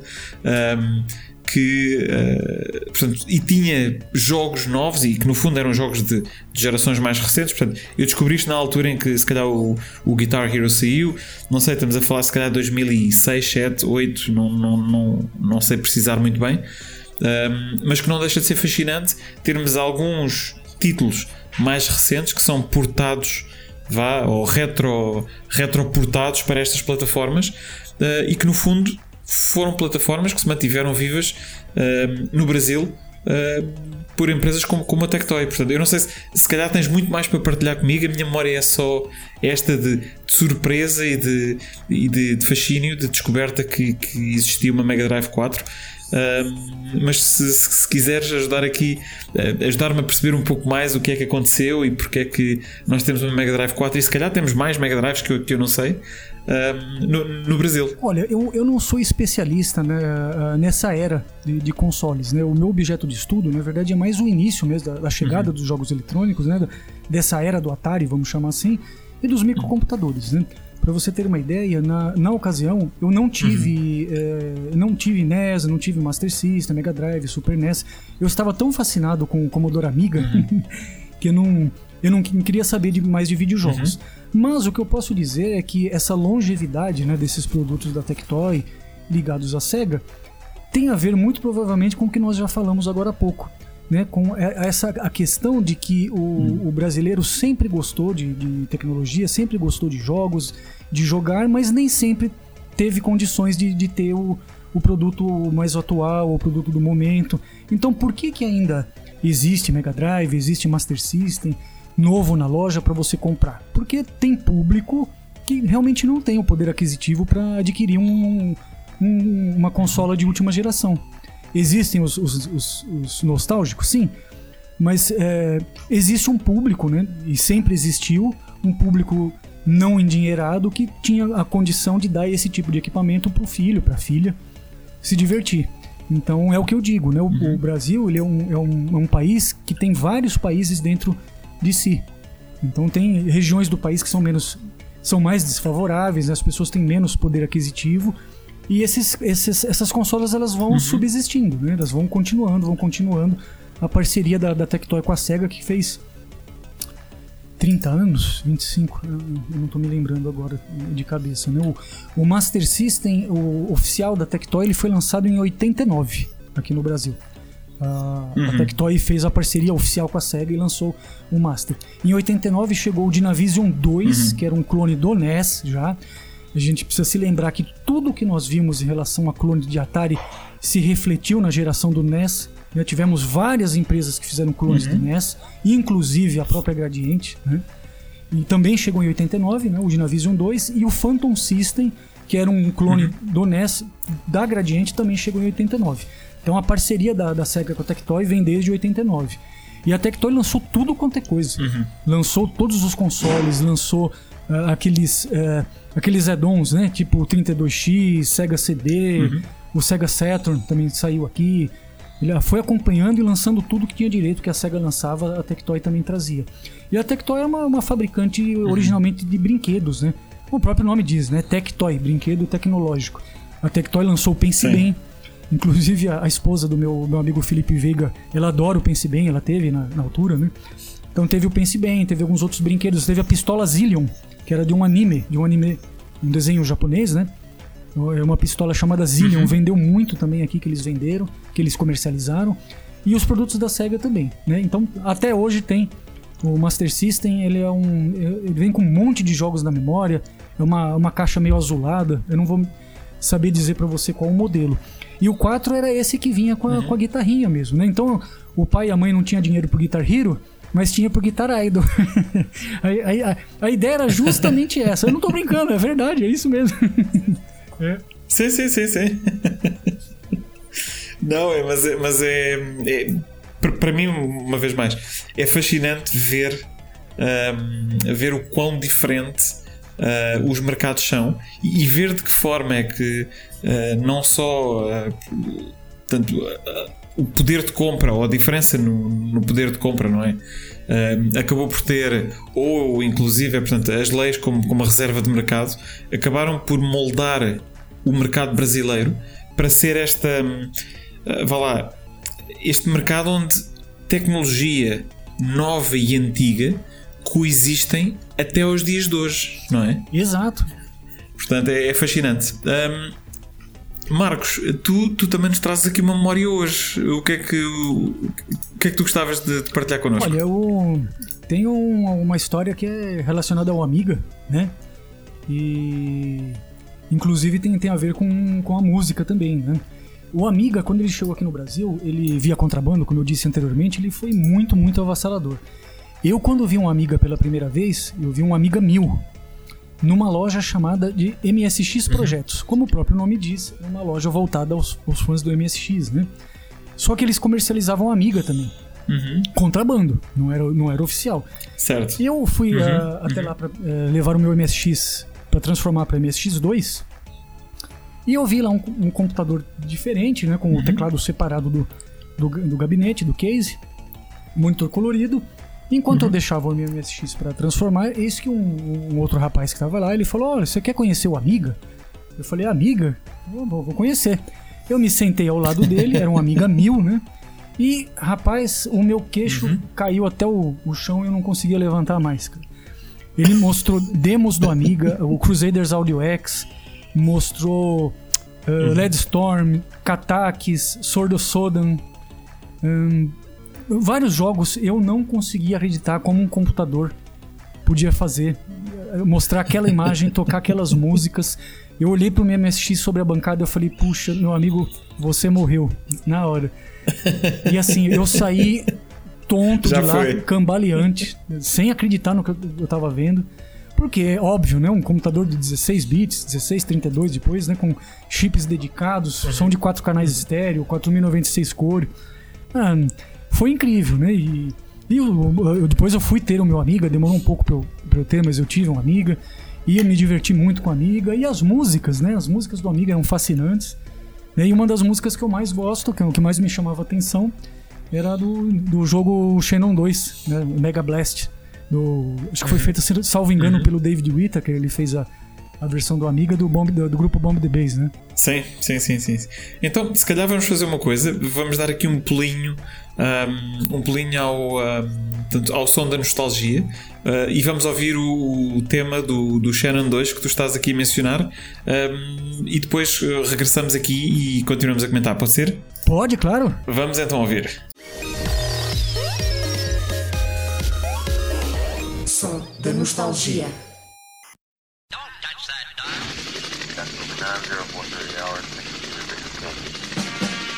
There have been mixes and dance tracks put together in the past.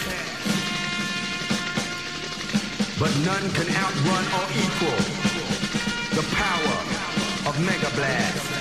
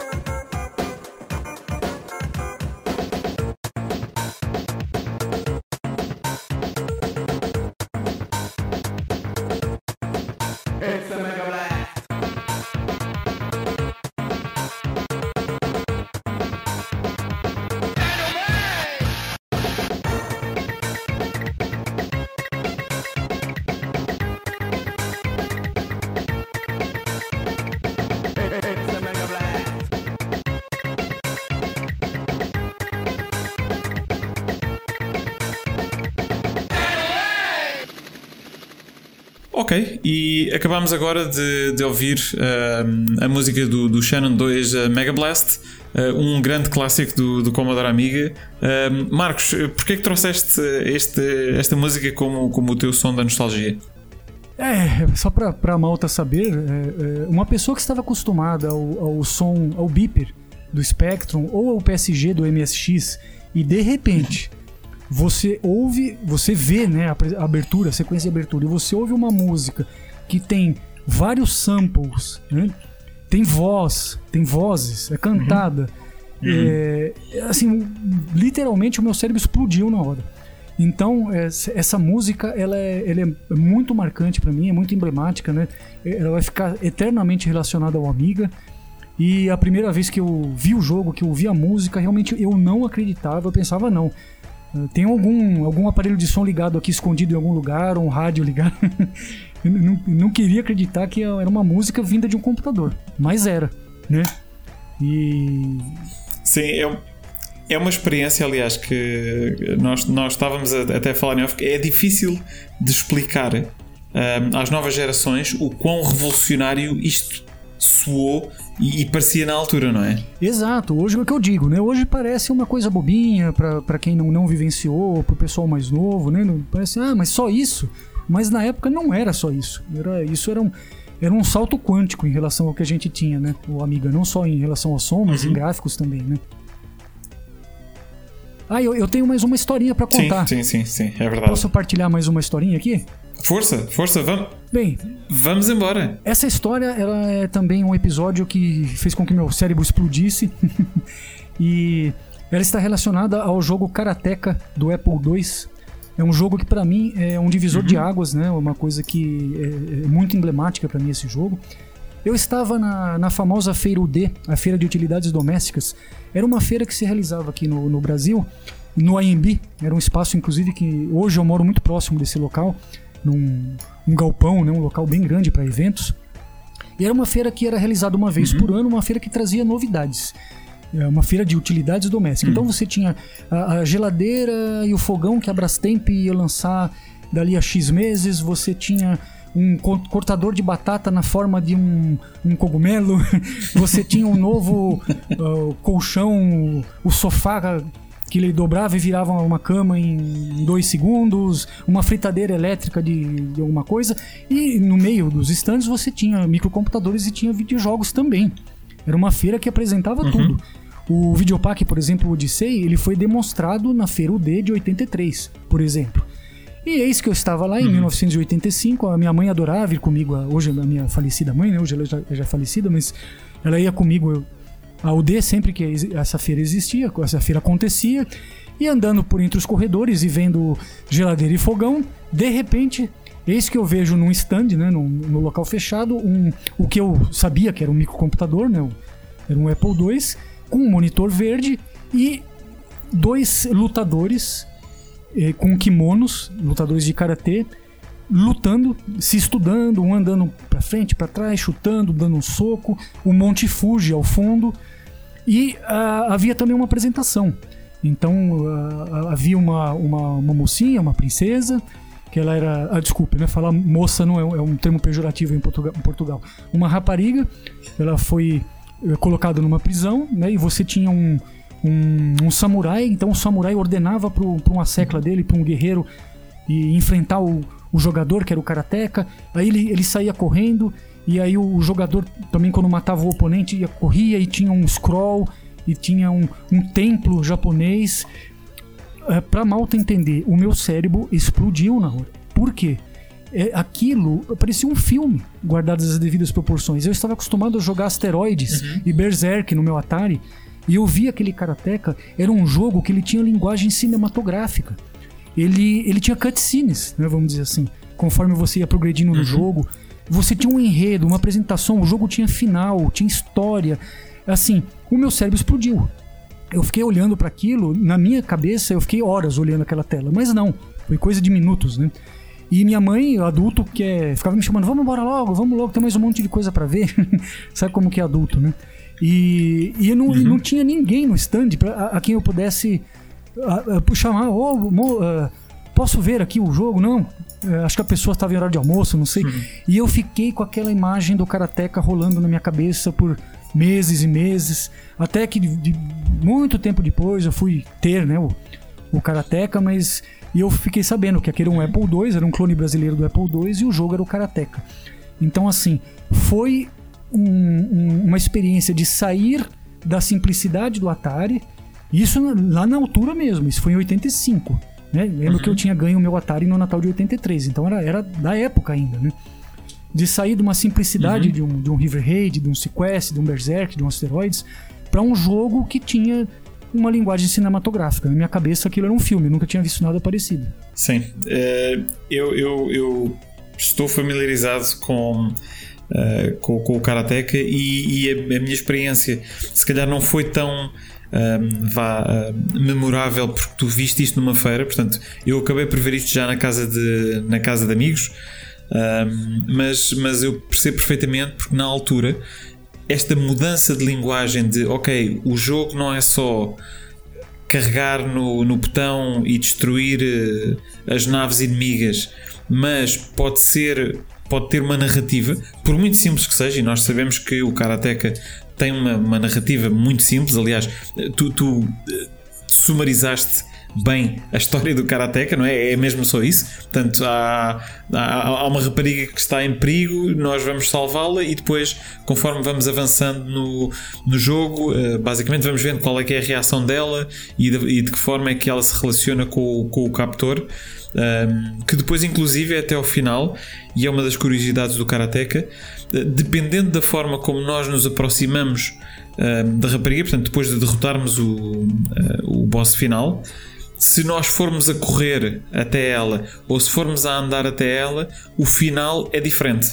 Eh, eu não vou, não vou estragar aqui, embora seja um jogo já muito antigo, para não, para não criar spoilers, mas é, é realmente fascinante nesta altura este tipo de dualidade de final, de história contada ao longo do, ao longo do jogo e a introdução não existiam, não é? Portanto, como, como tu disseste bem, eh, tu viste isto em 85, portanto o jogo é, é de 84, portanto foi mais ou menos lançado nessa, nessa altura. Ahm, mas era um jogo e eu, eu, eu concordo, acho que foi um jogo revolucionário para a altura em que saiu. Ahm, aliás, isto foi, foi desenvolvido pelo, pelo Jordan Mechner, que mais tarde veio a lançar o Prince of Persia. Uh, que é outro jogo que se calhar ainda é mais conhecido, eu diria que ainda é mais conhecido que o, que o Karateka, um, e que na mesma linha veio continuar esta, esta, esta ideia de narrativa, agora não, uh, não na, em terras orientais, mas, mas na, na Pérsia. Mas acaba por, ser, acaba por ser fascinante, não é? E, e muito interessante a forma como estes temas foram introduzidos num jogo que mecanicamente é um jogo simples, uh, portanto, o combate do Karateka não é muito complexo, mas, uh, mas foi, foi realmente uma experiência, uma experiência boa e eu, eu percebo perfeitamente uh, a tua experiência e relaciono-me com, com ela. É, é interessante, né? O interessante é que, novamente, pode, pode ser uma bobeira o, o que eu vou falar agora. Mas dava, a gente tinha a impressão que existia uma inteligência por trás de cada lutador daqueles. Que eles eram progressivamente mais difíceis. E, e o próprio Akuma, que era o, uhum. o, o samurai lá, o captor, né, a, gente tinha essa sensação, né, pelo menos como criança, que ele, eles tinham uma inteligência. Então não era só você sair batendo no oponente. Dava a impressão que ele, ele, você, né, ele te estudava, você estudava os movimentos dele. É, eu não sei explicar, sabe? É uma coisa é meio boba, mas. E, e, e, realmente o final, né, tem essa questão que você disse, tem uma surpresinha desagradável. e tem também dois outros pontos muito difíceis de passar. Tem aquela grade com espetos, um, uma espécie de um portão que ele cai, e uhum. tem a águia. O Akuma manda uhum. uma águia para enfrentar o lutador. E uma outra curiosidade, tá? É, quem tem Apple II, pega o disquete do Karateka e tenta carregar ele inicialmente pelo, pela face B do disco, pelo lado B. Só vou falar isso. Vai, vai descobrir uma surpresa. Oi, pera lá, eu essa não conheço, tenho que ver o que que acontece. É, então, eu pego o disquete do Karateka, né? O, o, disquete do Apple, hum. o drive do Apple é face simples, então uhum. você picotava, você usava os dois okay. lados. Você vira o lado do disco, uhum. insere e, e, liga o Apple, carrega direto pelo lado B. Depois você me conta.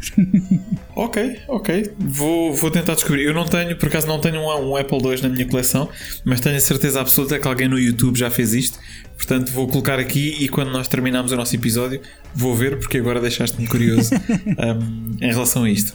Não, olha, eh, Marcos, história fantástica, obrigado por, por partilhares connosco, não uma memória, mas no fundo duas memórias. Um, e uh, com isto chegamos aqui ao momento onde vamos avançar para mais uma secção uh, do, nosso, do nosso podcast. Uh, vamos avançar aqui para a secção do Future Classics, um, onde nós, uh, no fundo, propomos um jogo que tenha sido lançado recentemente, nos últimos 10 anos. Não tem que ser para uma plataforma recente, pode ser para uma plataforma recente, pode ser para uma plataforma antiga. Aliás, um dos Future Classics que eu trouxe aqui nos episódios iniciais do podcast, inclusive, foi o Castlevania para o Spectrum, que foi, que foi lançado Uh, portanto, há, não sei, 5 anos talvez uh, que, que, tenha sido. Uh, e que é um jogo fantástico, não é? E que, e que foi excelente. O, o, jogo que eu trago hoje para propor aqui ao nosso, ao nosso auditório, como, como Future Classic, é um jogo que se chama Starcom Nexus. Portanto, o Starcom Nexus foi lançado em 2019 e, e é uma é uma aventura espacial, uh, portanto, onde nós exploramos, uh, exploramos o, as estrelas e os planetas uh, com, com a nossa nave. Portanto, existe uma história relativamente, relativamente complexa um, em, vol em, volta disto. Um, e quem teve a oportunidade de jogar Star Control 2, portanto, que era um jogo que saiu na altura para MS-DOS, portanto, para, para o PC, Uh, isto, eu penso que foi em 1992, talvez, que estamos a falar aqui. Um, eu, eu, não sei, Marcos, chegaste alguma vez a jogar Star Control ou, ou conheces, conheces essa, essa série? Olha, eu já ouvi falar, mas eu nunca joguei ou, ou nunca vi, para falar a verdade. Mas eu, eu já ouvi falar do, desse uhum. jogo, assim, dessa série. Pronto, é, é, basicamente é uma space opera, não é? Portanto, é um bocadinho uma space opera, mas uh, uh, com, com criaturas fantásticas. O, este jogo que, que eu estou aqui a propor como Future Classic eh, é muito do, dentro do espírito do, do Star Control. Eu não creio que seja tão bom como realmente o Star Control 2 é, porque as personagens e a escrita uh, do Star Control é, é, é superlativa. mas do ponto de vista mecânico, e uma vez que não existem muitos jogos deste género, fica aqui a proposta para o nosso auditório. Se gostam deste tipo de jogos, explorem o Starcom Nexus. Um, há um novo, há uma nova versão que vai sair, eh, que vai sair agora este ano. Aliás, está em early access no, no Steam. Um, mas joguem a mesma versão de 2019 porque é, é bastante boa e acaba por, eh, por no fundo, como, como se costuma dizer, dá para dá para coçar, não é? Eh, para, tratar da comissão para quem tem saudades deste tipo de jogos e que, que já não se fazem que já não se fazem muito. Um, Marcos, tu tens um, clássico também para nos propor? Sim, sim, tenho, tenho, tenho um clássico. Eu, eu tenho, na verdade, dois, né? Mas eu. Então, vamos, posso escolher um, talvez. Uhum. Hum, o que, que, você acha? podes, podes, podes dar os dois. Como, como convidado do podcast, tens a liberdade de nos propor dois clássicos. Poxa, muito obrigado, muito obrigado mesmo. Bem, acho que um, um que eu considero um, um, já, já é um clássico, né? O, é o, são os jogos da série Fallout, né? É, eu não sou um jogador contumaz uhum. de, de, de, consolas modernas, né? eu até tenho o Xbox One, mas eu tenho mais utilizado para assistir streaming, mais Netflix e outras coisas. E, mas uh, eu acho bem interessante o conceito da série Fallout, né? Um, foi um jogo. Os, os primeiros jogos eles são bem simples, né? eles são jogos para PC, mas a partir do 3, salvo engano, né? o jogo saiu pela Bethesda, já é um jogo uhum. que ele é, é, um misto, né, de FPS e de o um jogo de aventura, de, de, não é bem um RPG, né, mas é, ele acaba misturando várias, várias, várias temáticas. É um jogo pós-apocalíptico, né, com uma linguagem retrofuturista. Uhum. Né? Então é como se o jogo se passasse nos anos 50, nos anos 60 e o jogador ele começa o jogo como, como um bebê, né, no Fallout 3, aí ele vai crescendo, ele está enclausurado, uhum. né, num cofre, né, num vault, né, que seria a tradução seria um cofre, uh, que a, a, o que restou da humanidade construiu para sobreviver ao, ao Holocausto, uhum. né? E ele se criou uhum. nesse cofre e passou muitos anos lá e ele foge do cofre, do Vault, e encara a, a Terra como ela é, né? Com mutantes, uhum. inimigos dos, dos, mais variados, radiação e uh, as, as, cidades devastadas. E o interessante desse jogo é que uhum. você é, você pode ou não cumprir as, as, tarefas, é um jogo livre, né? De universo aberto, né? Que se fala. Então é você Sim. É, conversa com diversos personagens, você pode ajudá-los ou não, você pode ser bonzinho ou não, né? Tem você uhum. pode simplesmente explorar os, o terreno, coletar itens. Eu acho um jogo fascinante. Depois dele saiu o New Vegas, né? Saiu depois o Fallout 4. E tem um Fallout que acho que era online também que, que saiu. Não, eu não tenho muita certeza, mas eu acho esse um, um jogo bem interessante. É um jogo que, que cativa a gente, principalmente o 3, né? O 3 eu consegui completá-lo e eu acho um jogo bem, bem uhum. bacana. O outro é o Incidente em Varginha, né? Que é um, é um clássico também aqui do Brasil. É um jogo sobre o qual nós falamos um pouco já inicialmente. Um FPS, né? Um genuíno FPS feito no, aqui por dois brasileiros da Percepton Informática com base num caso ufológico, né? Que aconteceu numa cidade do interior de Minas Gerais onde três meninas teriam visto um, uma entidade extraterrestre, né, um ser agachado próximo no, de um muro lá no, no bairro Jardim Andere. E aí gerou-se uma série de, de histórias que a criatura, na verdade, havia mais de uma, que elas foram, foram capturadas pelos bombeiros, pelos bombeiros. Uma delas teria sido entregue para o governo dos Estados Unidos. Tem uma, uma teoria da conspiração enorme. E aí isso gerou, então, o jogo Incidente em Varginha, a criatividade do, Uhum. O senhor Odair Gaspar e o senhor Marcos Cusiol, né, da, da Percepto Informática, eles criaram uma história mirabolante uhum. que os, os Greys, né, os alienígenas cinzentos, já teriam acordo com o governo americano, eles teriam uma base secreta aqui no Brasil, e aí o, eh, eles capturaram o, o, o, ET de Varginha, e acontece uma série de coisas e o, o jogo, para a linguagem atual, ele, é, ele é simples, né? ele tem um, uma apresentação mais simplória, ele foi feito em 98, né? Foi lançado em CD-ROM. E é um jogo que ele, ele é uhum. progressivamente mais difícil, ele vai ficando mais bonito visualmente, mais é, com mais coisas para explorar. E é um jogo que obviamente tem final, ele tem uma sequência de abertura bem bonita. E ele saiu no exterior. Uhum. Ele foi um jogo que saiu no exterior com o nome Alien Anarchy. Né? E acho que ele vendeu inclusive mais no exterior na, na, altura do que aqui no Brasil. Aqui no Brasil foram comercializadas duas mil cópias. Né? E nós tivemos a uhum. oportunidade de relançar o jogo agora há pouco tempo pela, pela Bitnamic, né, em CD-ROM também. Só que o Felipe uhum. fez um trabalho de geração de um rapper, né, de DOSBox. Então ele roda em qualquer PC moderno. Você consegue jogar ele direitinho, toca a música do CD, uhum. né? Então esse tá aí um outro, um outro exemplo aí de, de clássico, né? Sim, porque no, no, fundo acaba não é um remaster, não é? Mas, eh, mas é eh, mas permite desfrutar dessa, dessa experiência nos computadores mais, mais novos, não é? Não é um remaster, exato. Ele é um relançamento porque como uhum. não, não se uhum. vendeu, não se venderam tantas cópias na, na ocasião, é difícil você achar esse jogo hoje original para comprar. E ele tem uma Sim. particularidade, o CD-ROM ele é gravado num formato em que as músicas elas tocam do CD como trilha de áudios de CD mesmo. Não é um MP3 ou alguma coisa que toca. Ele, ele precisa que o CD esteja presente na bandeja, né, do, no leitor, para ele tocar uhum. as músicas. Então ele também ele é gravado num formato, ah. um formato que na época era usual, mas hoje não mais. Mas nós encontramos uma duplicadora que foi, foi capaz de duplicar.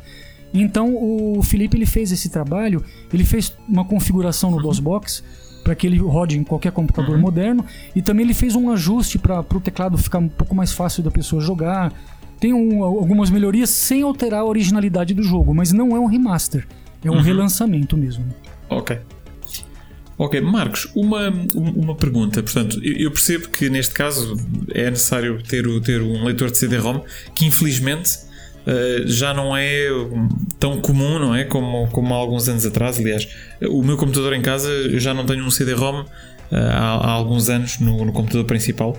Uh, e eu queria te perguntar: vocês equacionam lançar este tipo de, de, de jogos no, em formato digital, portanto, mesmo utilizando o wrapper, como estavas a dizer há pouco, para, para, poder, eh, para poder jogar em sistemas mais modernos ou não? É, um, o nosso negócio, né, da, tanto da Bitnamic quanto da Technamic, é mídia física. É, uhum. é a nostalgia de você okay. lidar com a, com a mídia da altura.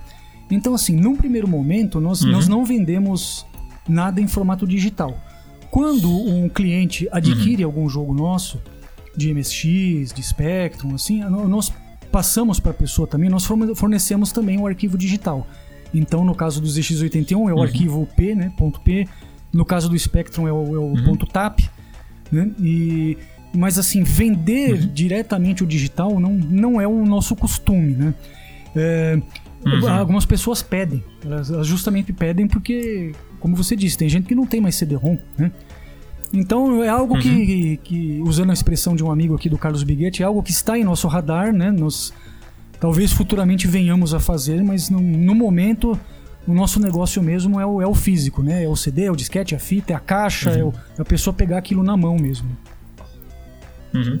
Ok, não faz, faz, faz sentido, até porque, eh, como nós sabemos, uma boa parte da experiência retro está, um, está na fisicalidade, não é? De, de, introduzir um CD, introduzir uma cassete, uh, carregar no play. Aliás, é, é, é o mesmo que acontece com o vinil não é? Portanto, o ressurgimento que tem existido nestes últimos anos do vinil eh, é exatamente.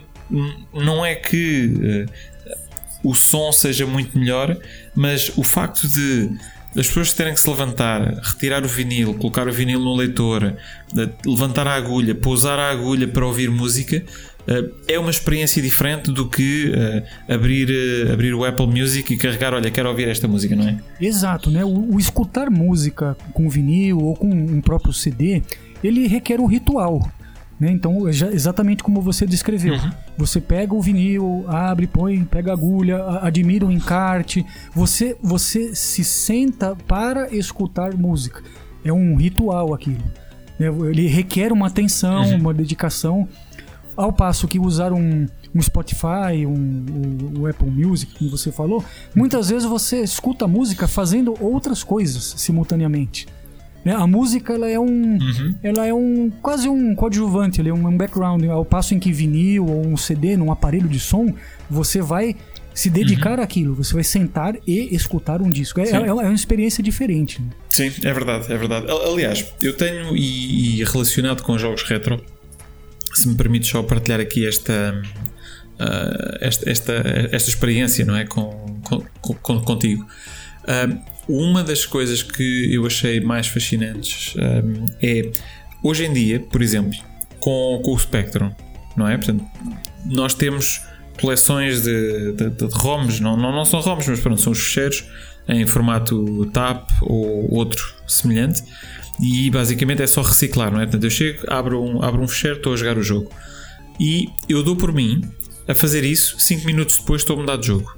5 minutos depois estou a mudar de jogo. 5 minutos depois estou a mudar de jogo.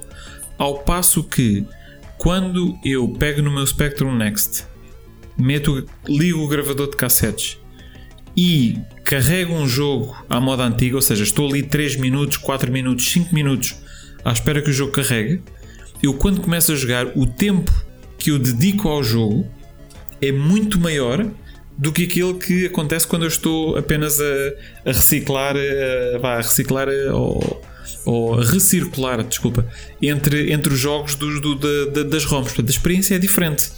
Exato, nós valorizávamos mais, né? Hoje fica tudo meio banalizado. Então, na altura, eu eh, pegava-se, por exemplo, um Green Beret, um Renegade, um jogo assim. Então, muitas vezes não carregava de primeira, tinha que ajustar o azimuth, tinha que ajustar o volume, a tonalidade. Então, quando funcionava, uhum. era aquela alegria. Então, você ia aproveitar, você jogava bastante aquilo. Né? Hoje não, é o que você falou. Aí, num toque de um dedo, você fica dois minutos um jogo, um minuto outro. Ah, não gostei. Ah, vou pro outro. Ah, não gostei. É, exatamente.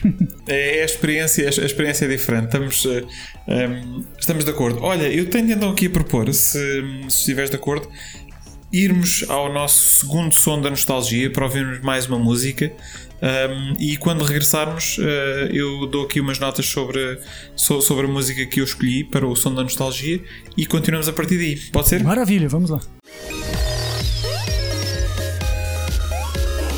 Som da nostalgia.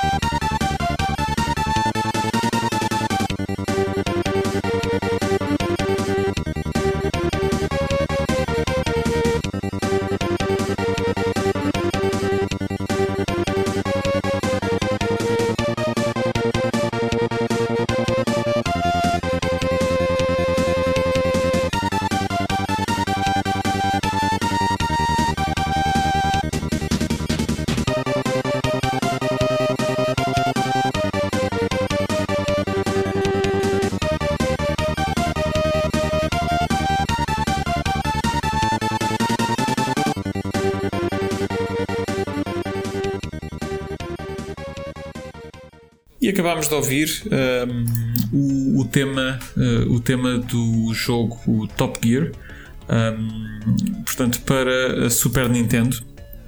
Uh, é um, portanto, o jogo em si é um jogo de, um jogo de carros uh, bastante, bastante interessante, na mesma, na mesma onda vá, do, dos clássicos do Amiga, do, do Lotus 1, 2 e, e, e 3. Um, portanto, mesmo estilo de jogo, a banda sonora, um, da mesma forma que a banda sonora do Lotus, para mim, que também é, é fantástica, esta banda sonora, portanto, foi uh, composta pelo, pelo Barry Leach, uh, que trabalhou um, noutros, uh, noutros clássicos, como por exemplo o Supercars, também para o, para o Amiga. Um, é uma banda sonora eletrizante um, que eu adoro e que, que, no fundo, eu acho que é um fator essencial neste tipo de jogos quando nós estamos a conduzir, não é? Portanto, este tipo de, jogos arcade de condução, um, a banda sonora é importante. Um, e esta banda sonora é de altíssima qualidade. E se alguns dos nossos ouvintes, mesmo que não tenham tido a oportunidade de ouvir, uh, de jogar este jogo e de ouvir a banda sonora no, no original da Super Nintendo, uh, se jogaram recentemente um jogo chamado Horizon Chase, que uh, no fundo é um reimaginar para os dias modernos deste tipo de jogos e deste tipo de mecânica. Uh, a banda sonora, que também foi feita pe pelo Barry Leach, tem músicas que no fundo são novas versões um, ehm, destas músicas que foram compostas um, ehm, para o Top Gear, portanto, para, o, para este Top Gear da, da Super Nintendo. Uh, e que, uh, honestamente, como compositor, uh, eu acho que o Barry Leach é um, é um, é um dos grandes compositores da, uh, da altura dos, dos 16 bits e é excelente saber que ele ainda está ativo e, e, que ainda hoje faz algum, algum trabalho para jogos, para jogos modernos, mesmo que não sejam AAA, mas que nos continua a presentear, a presentear com, com, com o seu talento para podermos desfrutar. Marcos, eu não sei, tu tiveste a oportunidade de, de jogar Top Gear ou conhecias a música? Sim, sim, eu, eu já conhecia, né? Eu joguei, eu não, eu não tive Super Nintendo, né? O Super NES, mas eu tive uma locadora de videogame e eu conheci, eu joguei o, o Top Gear 1, 2, acho que o Top Gear 3000. Eu joguei no Super NES na minha locadora. Uh, já agora, uh, só para, para ter a certeza, uma locadora é, aluga jogos, certo? Exato, nós alugávamos jogos. Ou qual é, qual é o modelo de negócio? Isso, nós, nós alugávamos uhum. jogos, né? E nós tínhamos também jogos para locação interna, para os miúdos jogarem lá pagando por meia hora ou, ou, ou, uma hora, né? 30 minutos ou uma hora. E nós tínhamos uhum. loja também, Sim. também vendíamos produtos. Né? Não, e, e foi, foi uma experiência interessante ou não?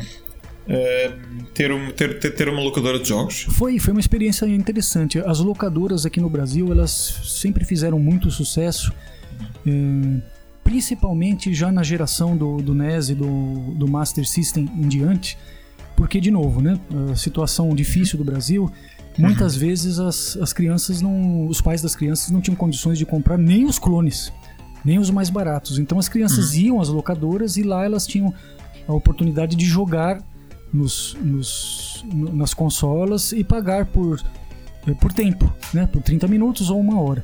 Então, uh, uhum. na minha locadora, por exemplo, nós tínhamos. Eu cheguei a ter 12 12 gabinetes ao estilo arcade, de fliperama, só que é para a pessoa jogar uhum. sentada, né?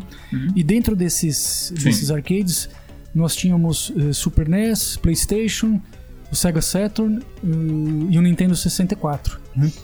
Então uhum. as, ficava cheio, né? as crianças iam, principalmente às sextas-feiras após o colégio, aos sábados, né? Aos domingos tinha um movimento um pouco menor. Mas muita gente ia lá jogar, uhum. era bem divertido. Nós também alugávamos CDs e cartuchos para as pessoas levarem para casa, né? Locação clássica, né? E, uhum. e tinha loja, né? Tinha parte de loja também, vendíamos cartuchos, vendíamos consolas, foi extremamente divertido. Foi no auge, no ápice do, do Nintendo 64. Nós abrimos em agosto uhum. de 1996. Então aqui no Brasil já já tava assim a, a febre do PlayStation, do 1, né, o primeiro PlayStation. Né? Muita uhum. gente ainda tinha Super NES e Mega Drive. Também o Sega Saturn, né? A, a Tectoy lançou aqui no, aqui no Brasil. E o Nintendo 64 estava uhum. sendo lançado, né? havia sido lançado no Japão, estava sendo lançado nos Estados Unidos e foi o nosso carro-chefe aqui na, na, locadora. Nós chegamos a ter, acho que, mais de 200 cartuchos de Nintendo 64, eram bem caros na época, né? E foi muito divertido. Uhum, foi, tem uhum. várias histórias, vários casos engraçados também para contar. O meu pai ainda era vivo na ocasião, ele me ajudava na locadora, né? Ele, ele ficava no cobrando, né, no caixa, então me dava com dinheiro, uhum. fazia uh, fazia o caixa, né, ver o quanto que entrou de dinheiro, todas essas coisas. Sim. Às vezes ele atendia uhum. também. E ele, meu, meu pai era uma pessoa muito séria, assim, ele não, não era uma pessoa de, de, de, riso fácil, né? E ele vivia brigando com os meninos, lá dando bronca, chamando a atenção. Hum. Sabe como é criança, né? Faz uma bagunça, né? E e a Sim. gente não deixava entrar a criança entrar sem camisa, né? Às vezes vinha criança mais pobre lá jogar e tal. Eu lembro que uma vez o menino foi entrar, aí, ô garoto, não pode entrar sem camiseta, você, né? você sabe que não pode entrar. Não, uhum. não, mas não, mas não pode, tá bom. Deu 10 minutos, ele voltou com um saco de lixo enfiado na cabeça e nos braços. Falou, ó oh, tio, ó oh, tio, ó, oh, eu não tô, eu não tô sem camisa, eu tô de roupa. Falei, ah, tá bom, entra aí, vai jogar. É, é, a criatividade da criança. A gente ficava com pena, né? Que às vezes era a criança que era mais pobre, claro. às vezes não, não tinha nem asseio. A, uhum. criança vinha cheirando um cheiro ruim, aí meu pai pegava um, um spray daqueles bom ar. Deve ter semelhante em Portugal. Né? E uhum. saía, jogava o um spray sim. assim lá onde elas ficavam, mas às vezes jogava em cima do menino, assim, na, na cara dura. Oh, meu Deus. é, mas infelizmente nós fechamos, né? Nós ficamos de 96 a 1999. A pirataria do PlayStation aqui no Brasil foi muito grande. Acabou com o nosso negócio, né? Em vez da, da criança, vamos dizer, ela pagar 3 reais para ela jogar uma hora, com 5 reais ela comprava um CD pirata e não precisava devolver nunca mais, né? Então. Pois. Tivemos que fechar, infelizmente. lá está, a pirataria, mais uma vez, um, e, e, e, é um tema interessante, porque, por exemplo, em Portugal, e eu acredito que no Brasil, pela descrição que fizeste, Marcos, a pirataria tem um. ou desempenha um papel importante porque permite ou dá, ou dá acesso um, a pessoas que, que não têm uh, possibilidades financeiras um, de, de, conseguir, no fundo, um, aceder, aceder a jogos e, e, e, desfrutar deste, deste, deste hobby que é fantástico. Mas por outro lado, é muito cruel para os negócios, não é? Exato, então tudo tem um ônus e um bônus né, na, na, nas, nas, nossas vidas. Ele dá a uhum. possibilidade à criança mais pobre aí, ou à família mais pobre de ter acesso, né? Porque, por exemplo, um jogo de PlayStation original na altura custava muito caro. E o jogo pirata custava 5 uhum. reais, muito, sei lá, 1 um euro, 80 cêntimos, sei lá quanto, uhum. quanto era, muito barato, né? Uhum. Só que ao mesmo tempo acabou com, com as locadoras. E depois, além disso, o streaming foi chegando, a internet foi se fortalecendo mais, né? E a pessoa acabava fazendo download dos jogos, baixando os jogos, então tudo uhum. isso acabou enterrando as locadoras, né? Tanto locadora de filmes, de Blu-ray, de DVD, quanto de, uhum. de games, né? E, e nós ainda lutamos bravamente, né? Duramos três anos, né? Uh, agora, as locadoras mesmo, as primeiras locadoras de videogame, elas surgiram ainda na época do Atari. Porque primeiro mesmo surgiram as videolocadoras, na época das fitas Betamax hum. ainda. Tinha Betamax e o, início das fitas VHS, que no início aqui no Brasil era tudo pirata. Não tinha legislação ainda. As fitas eram as locadoras, eram filmes tudo copiados, tudo pirata. Né? Essas primeiras locadoras, quando a febre do Atari começou, elas também inseriram o Atari nos seus acervos. Então, geralmente, as locadoras, a locadora a qual eu ia, chamava War Games Video. Uhum. O térreo, no térreo era Atari e na sobreloja, né, no, no primeiro andar, era é, filme, VHS. Então, nessa época, as pessoas ganharam muito dinheiro com locadora. Na época em que eu abri, já na fase do PlayStation 1, do Sega Saturn, já, já foi num período que já estava em decadência, na verdade, né? Hum, okay. Pelo menos okay. aqui no Brasil. Aí não, em Portugal, é não sei. Aqui hum. era assim. Né? Nós, nós tivemos um período também onde tivemos uh, Bah, nós não, não lhe chamamos locadoras, mas no fundo era a mesma coisa. Portanto, são, são lojas que, que, que alugavam um, ou, ou, ou, filmes que nós chamávamos de videoclube, um, ou então um, de jogos uh, que, que, era o mesmo modelo de negócio. O, o videoclube, nós tivemos uma experiência hum, também desde, desde a altura do Betamax e do VHS um, mas eu não tenho memória, talvez tenha existido, mas honestamente eu não tenho memória de nós termos tido um, cassetes que fossem piratas uh, em videoclubes uh, para, uh, para, para vídeo. Mas tivemos em jogos, tivemos muito. Aliás, inicialmente nós tivemos a pirataria era legal em Portugal e foi legal até sair a legislação a proibir a, proibir a pirataria portanto, era vendido nas lojas, não é? Portanto, nós íamos às lojas e dizíamos: Olha, eu quero copiar este jogo, quero este jogo, quero este jogo. E ele copiava aquilo à frente, ali à frente do balcão, e entregava-nos as cassetes ou os disquetes, aquilo que fosse, que fosse o caso. E, e, e, na altura, quando houve esta mudança, não é? Portanto, da, da legislação e eles deixaram poder fazer cópias piratas, uh, foi aí que apareceu o negócio ou só nessa altura é que apareceu o negócio uh, de uh, aluguer de videojogos. E aqui já estamos a falar também na altura pai de 92, portanto, ligeiramente antes da PlayStation não sair. Mas eu tenho ideia que foi um modelo de negócio que não durou muitos anos aqui. Foram coisas que devem ter durado, não sei, 3, 4 anos, não muito mais. Uh, e depois, um, pouco, um pouco como tu dizes, porque era fácil piratear para, para a PlayStation 1. Uh, e, e, o mundo mudou, não é? Portanto, foi, foi se tornando cada vez mais digital. Portanto, estes, estes negócios acabaram também por desaparecer um pouco, como, como descrevias há pouco no Brasil. Aqui, essa, esse, esse modelo, né, ele, ele teve uma longevidade por causa também da locação interna. Como eu expliquei, né, as crianças não tinham a consola em casa, ela ia à locadora e ela jogava pagando 30 minutos ou, ou uma hora. Né? Uhum. Então esse modelo ele funcionou, ele ficou por mais tempo é, também por, por, causa disso, né? nesse caso específico. Sim, no fundo, se calhar no, no mercado do Brasil, foi um bocado como uma, vá, uma sequência dos, dos fliperamas, não? Exato, né? O, o fliperama, o fliperama é um capítulo à parte, né? O, o fliperama, o, os arcades, né? Acho que em Portugal uhum. vocês falam casa de jogos, né? Salvo engano. Uhum. Arcades, arcades, é. sim, e arcades. Aqui uhum. eles foram, foram uma febre também, desde, existem, eles existiam desde os anos 60, né? Nos anos 70 e 80 se popularizaram muito. Então, para nós, aquilo era, um, era o templo do jogo eletrônico, né? porque nada que você possuísse em casa, quer fosse uma consola ou um microcomputador doméstico de última geração, chegava aos pés dos jogos de fliperama, com aquela qualidade gráfica, com aquela jogabilidade, né? Era um hardware dedicado só uhum. àquele jogo, por isso que era, era tão incrível.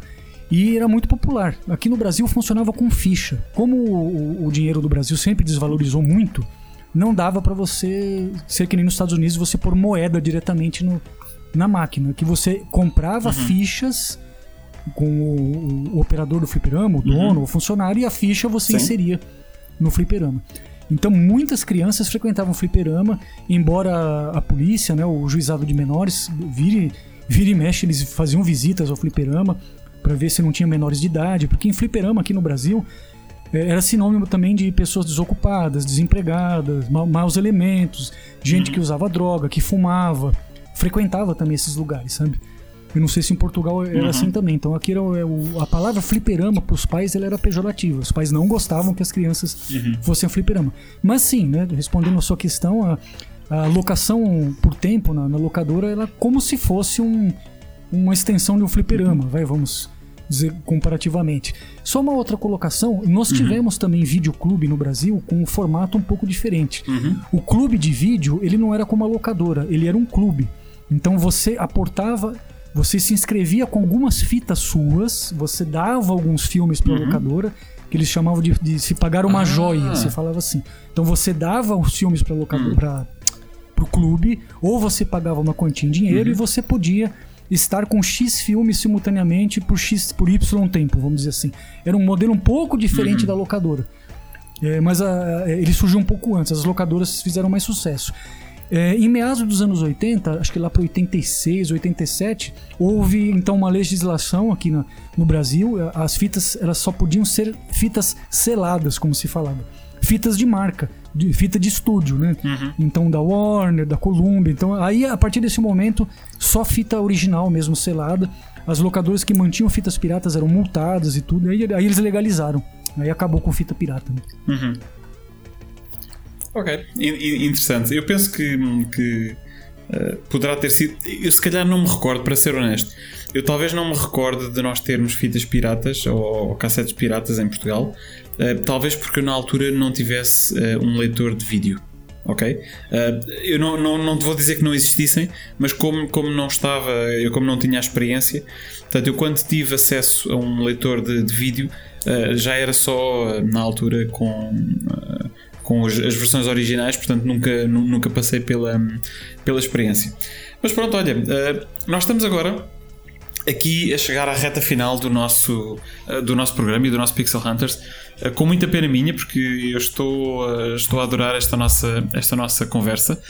Um, vamos agora aqui à última secção que, que se chama o Gaming Club. Gaming Club. Portanto, o Gaming Club, um, para o, ouvintes uh, nossos que, que, se estejam a juntar agora, no fundo, um, nós propomos todos os meses três jogos que depois vão à votação uh, do nosso auditório no Twitter.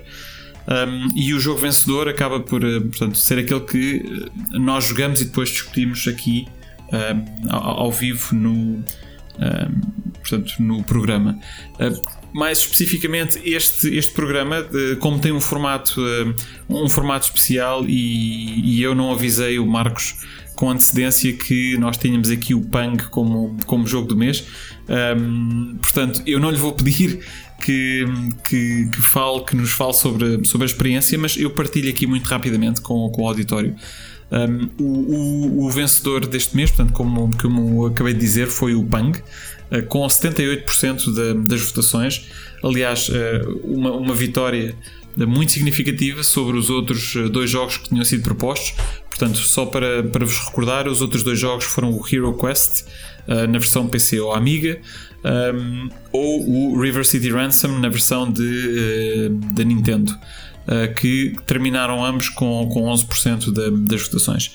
Portanto, o Punk, para, um, como se, se, devem recordar, é um jogo onde nós controlamos uma ou duas personagens, porque pode ser um jogo jogado a dois jogadores, onde nós arrebentamos umas, umas bolas que, que, se vão dividindo conforme nós as vamos atingindo e se vão ficando mais pequenas até, até nós conseguirmos destruir as, as, versões mais pequenas dessas, dessas bolas que vão saltando, vão saltando pelo, pelo ecrã. Conforme nós vamos avançando no mundo, não é? Portanto, no fundo, isto reflete como se nós estivéssemos a fazer uma viagem à volta do mundo. Um, os níveis vão ficando mais difíceis. Um, e uh, portanto, o, desafio e no fundo o tipo de estratégias a ser, a ser utilizado uh, são, são diferentes e vão ficando mais difíceis conforme nós vamos avançando. O Pang, em termos de, de, de jogo, dito com honestidade, é extremamente simples e é o tipo de jogo que eu equipar muitas vezes ao Tetris. O Tetris, por exemplo, o Tetris é um jogo que eu pego no jogo todos os anos, se for preciso, jogo um bocadinho e o jogo ainda é desafiante, ainda é atual, a mecânica ainda funciona. Uh, e o Pang é a mesma coisa. Eu consigo jogar Pang se for preciso todos os anos. Uh, jogo uh, jogo algum, alguns minutos ou algumas horas e consigo desfrutar do, do jogo tal e qual como na altura em que, em que ele saiu. Eh, foi um jogo que eu acho que envelheceu bem, portanto, como, conforme vos estou a dizer. Um, a minha experiência agora, portanto, com o videoclube deste mês, ou, o Gaming Club deste mês, desculpem, um, com o Gaming Club deste mês e de voltar a jogar Pang, um, foi, foi mais uma vez excelente, portanto, diverti-me imenso e acho que é um jogo que uh, envelheceu bem e que merece, merece ser jogado uh, e que uh, merece também, obviamente, e, e se percebe porque é que teve uh, a maior parte dos votos da nossa, do nosso auditório. Uh, numa, numa nota uh, separada, os dois jogos que não venceram, um, eu espero que não tenham vencido porque o nosso auditório não os conheça, porque tanto um, o Hero Quest, como o outro, o River City Ransom, são jogos fantásticos nos seus géneros. Portanto, o Hero Quest é um jogo de tabuleiro em versão digital e o River City Ransom é um, é um beat'em up. Uh, portanto, um, um precursor uh, de, de, grandes, de grandes clássicos uh, do, dos beat'em ups e, um, e um clássico em si mesmo, portanto, na, na Nintendo Entertainment System. E, e fica também aqui, pelo menos, a, a, proposta para que possam, possam desfrutar e que experimentem também estes jogos porque valem, valem bastante a pena. Marcos, só para te dar a oportunidade, não sei se conheces Pang, jogaste um, ou estás familiarizado com o jogo? Olha, eu conheço de nome, mas sinceramente não, eu nunca joguei. Uhum. Ok, não há problema. Dito isto, um, está então na hora de propormos aqui uh, jogos, os três jogos para o próximo mês. Um, portanto, o primeiro jogo eu vou propor e uh, eu lancei aqui um desafio ao Marcos que, um, como convidado, ele fica com a responsabilidade de propor os outros dois. Um, o jogo que eu vou propor um, é o Chase HQ, uh, portanto, o Chase Headquarters. Um, eu proponho que se jogue na versão arcade, porque hoje em dia, com acesso a emuladores, é fácil de jogar. Mas podem jogar outros, outras versões, como a versão de Spectrum, que é, uh, que é em si só. Uh, uma versão espetacular desta, deste jogo. A versão do Amiga também é bastante boa. Uh, mas pronto, a proposta que fica aqui para votação para, para o próximo Gaming Club do, do, do próximo episódio, da minha parte, é o Chase Headquarters. O Marcos traz-nos aquilo que eu considero, se calhar, duas propostas muito mais interessantes, porque são muito menos conhecidos. Marcos, queres-nos falar um bocadinho quais é são estes dois jogos e se calhar fala-nos um bocadinho sobre eles? Claro, o primeiro jogo é o Project Firestart para o Commodore 64. Ele é um jogo exclusivo do, do C64, não há para outras plataformas. É um jogo muito bonito graficamente, ele tem uma apresentação muito bonita. É, ele é um jogo em 3D isométrico e ele é um jogo que envolve um mistério no espaço. Ele não é um jogo apenas de ação. Então você tem que executar algumas tarefas, fazer algumas coisas para resolver o mistério. Ele é considerado um, um, dos precursores do Dead Space. Inclusive, é um jogo muito bonito graficamente. Eu fiquei impressionado uhum. quando eu o vi pela primeira vez. Não o terminei, eu joguei um pouco. Mas é, é muito, muito bonito. Essa é a uhum. primeira opção que eu, que eu ofereço aqui. A, a segunda é um jogo para Apple II. É um jogo que ele não é bonito graficamente. É um jogo chamado Microbe, é micróbio, né, em, em inglês e em português. E ele é, é um jogo interessante porque ele, ele se baseia na premissa daquele filme Viagem Fantástica, né, Fantastic Voyage. E você entra com um submarino miniaturizado no corpo humano e você precisa então salvar um paciente. Né? Há diversos pacientes que você pode escolher Cada paciente tem as suas particularidades e tem, e tem os seus problemas, né? Então você precisa ler aquilo e, de acordo com o que o paciente apresenta, você pode então ministrar remédios, medicações ou fazer uma intervenção cirúrgica. Né? Então ele, ele envolve né, uma leitura, um estudo. O jogo ele é tão complexo que ele, ele tem uma, uma versão de, de jogo e uma parte do manual para estudantes de medicina. Pra vocês terem ideia de como o negócio é complexo. Mas ele também tem uma parte mais, mais simples, mais amigável, vamos chamar assim. E eu joguei uhum. é, o, esse jogo à época, no Apple II, eu fiquei fascinado. Ele tem uma sequência de miniaturização do submarino, é muito bonitinho. É, é um jogo bem, bem diferente, né? Ele é bem é, desafiador. Então, eu, eu não lia inglês direito na, na, época, né? Era criança quando eu tive o Apple, mas eu ficava fascinado com aquilo. Então, tem as partes do corpo humano que você vai com, com o submarino. Então, é uma série de coisinhas para fazer, é bem, é bem interessante. Então, eu proponho esses dois aqui.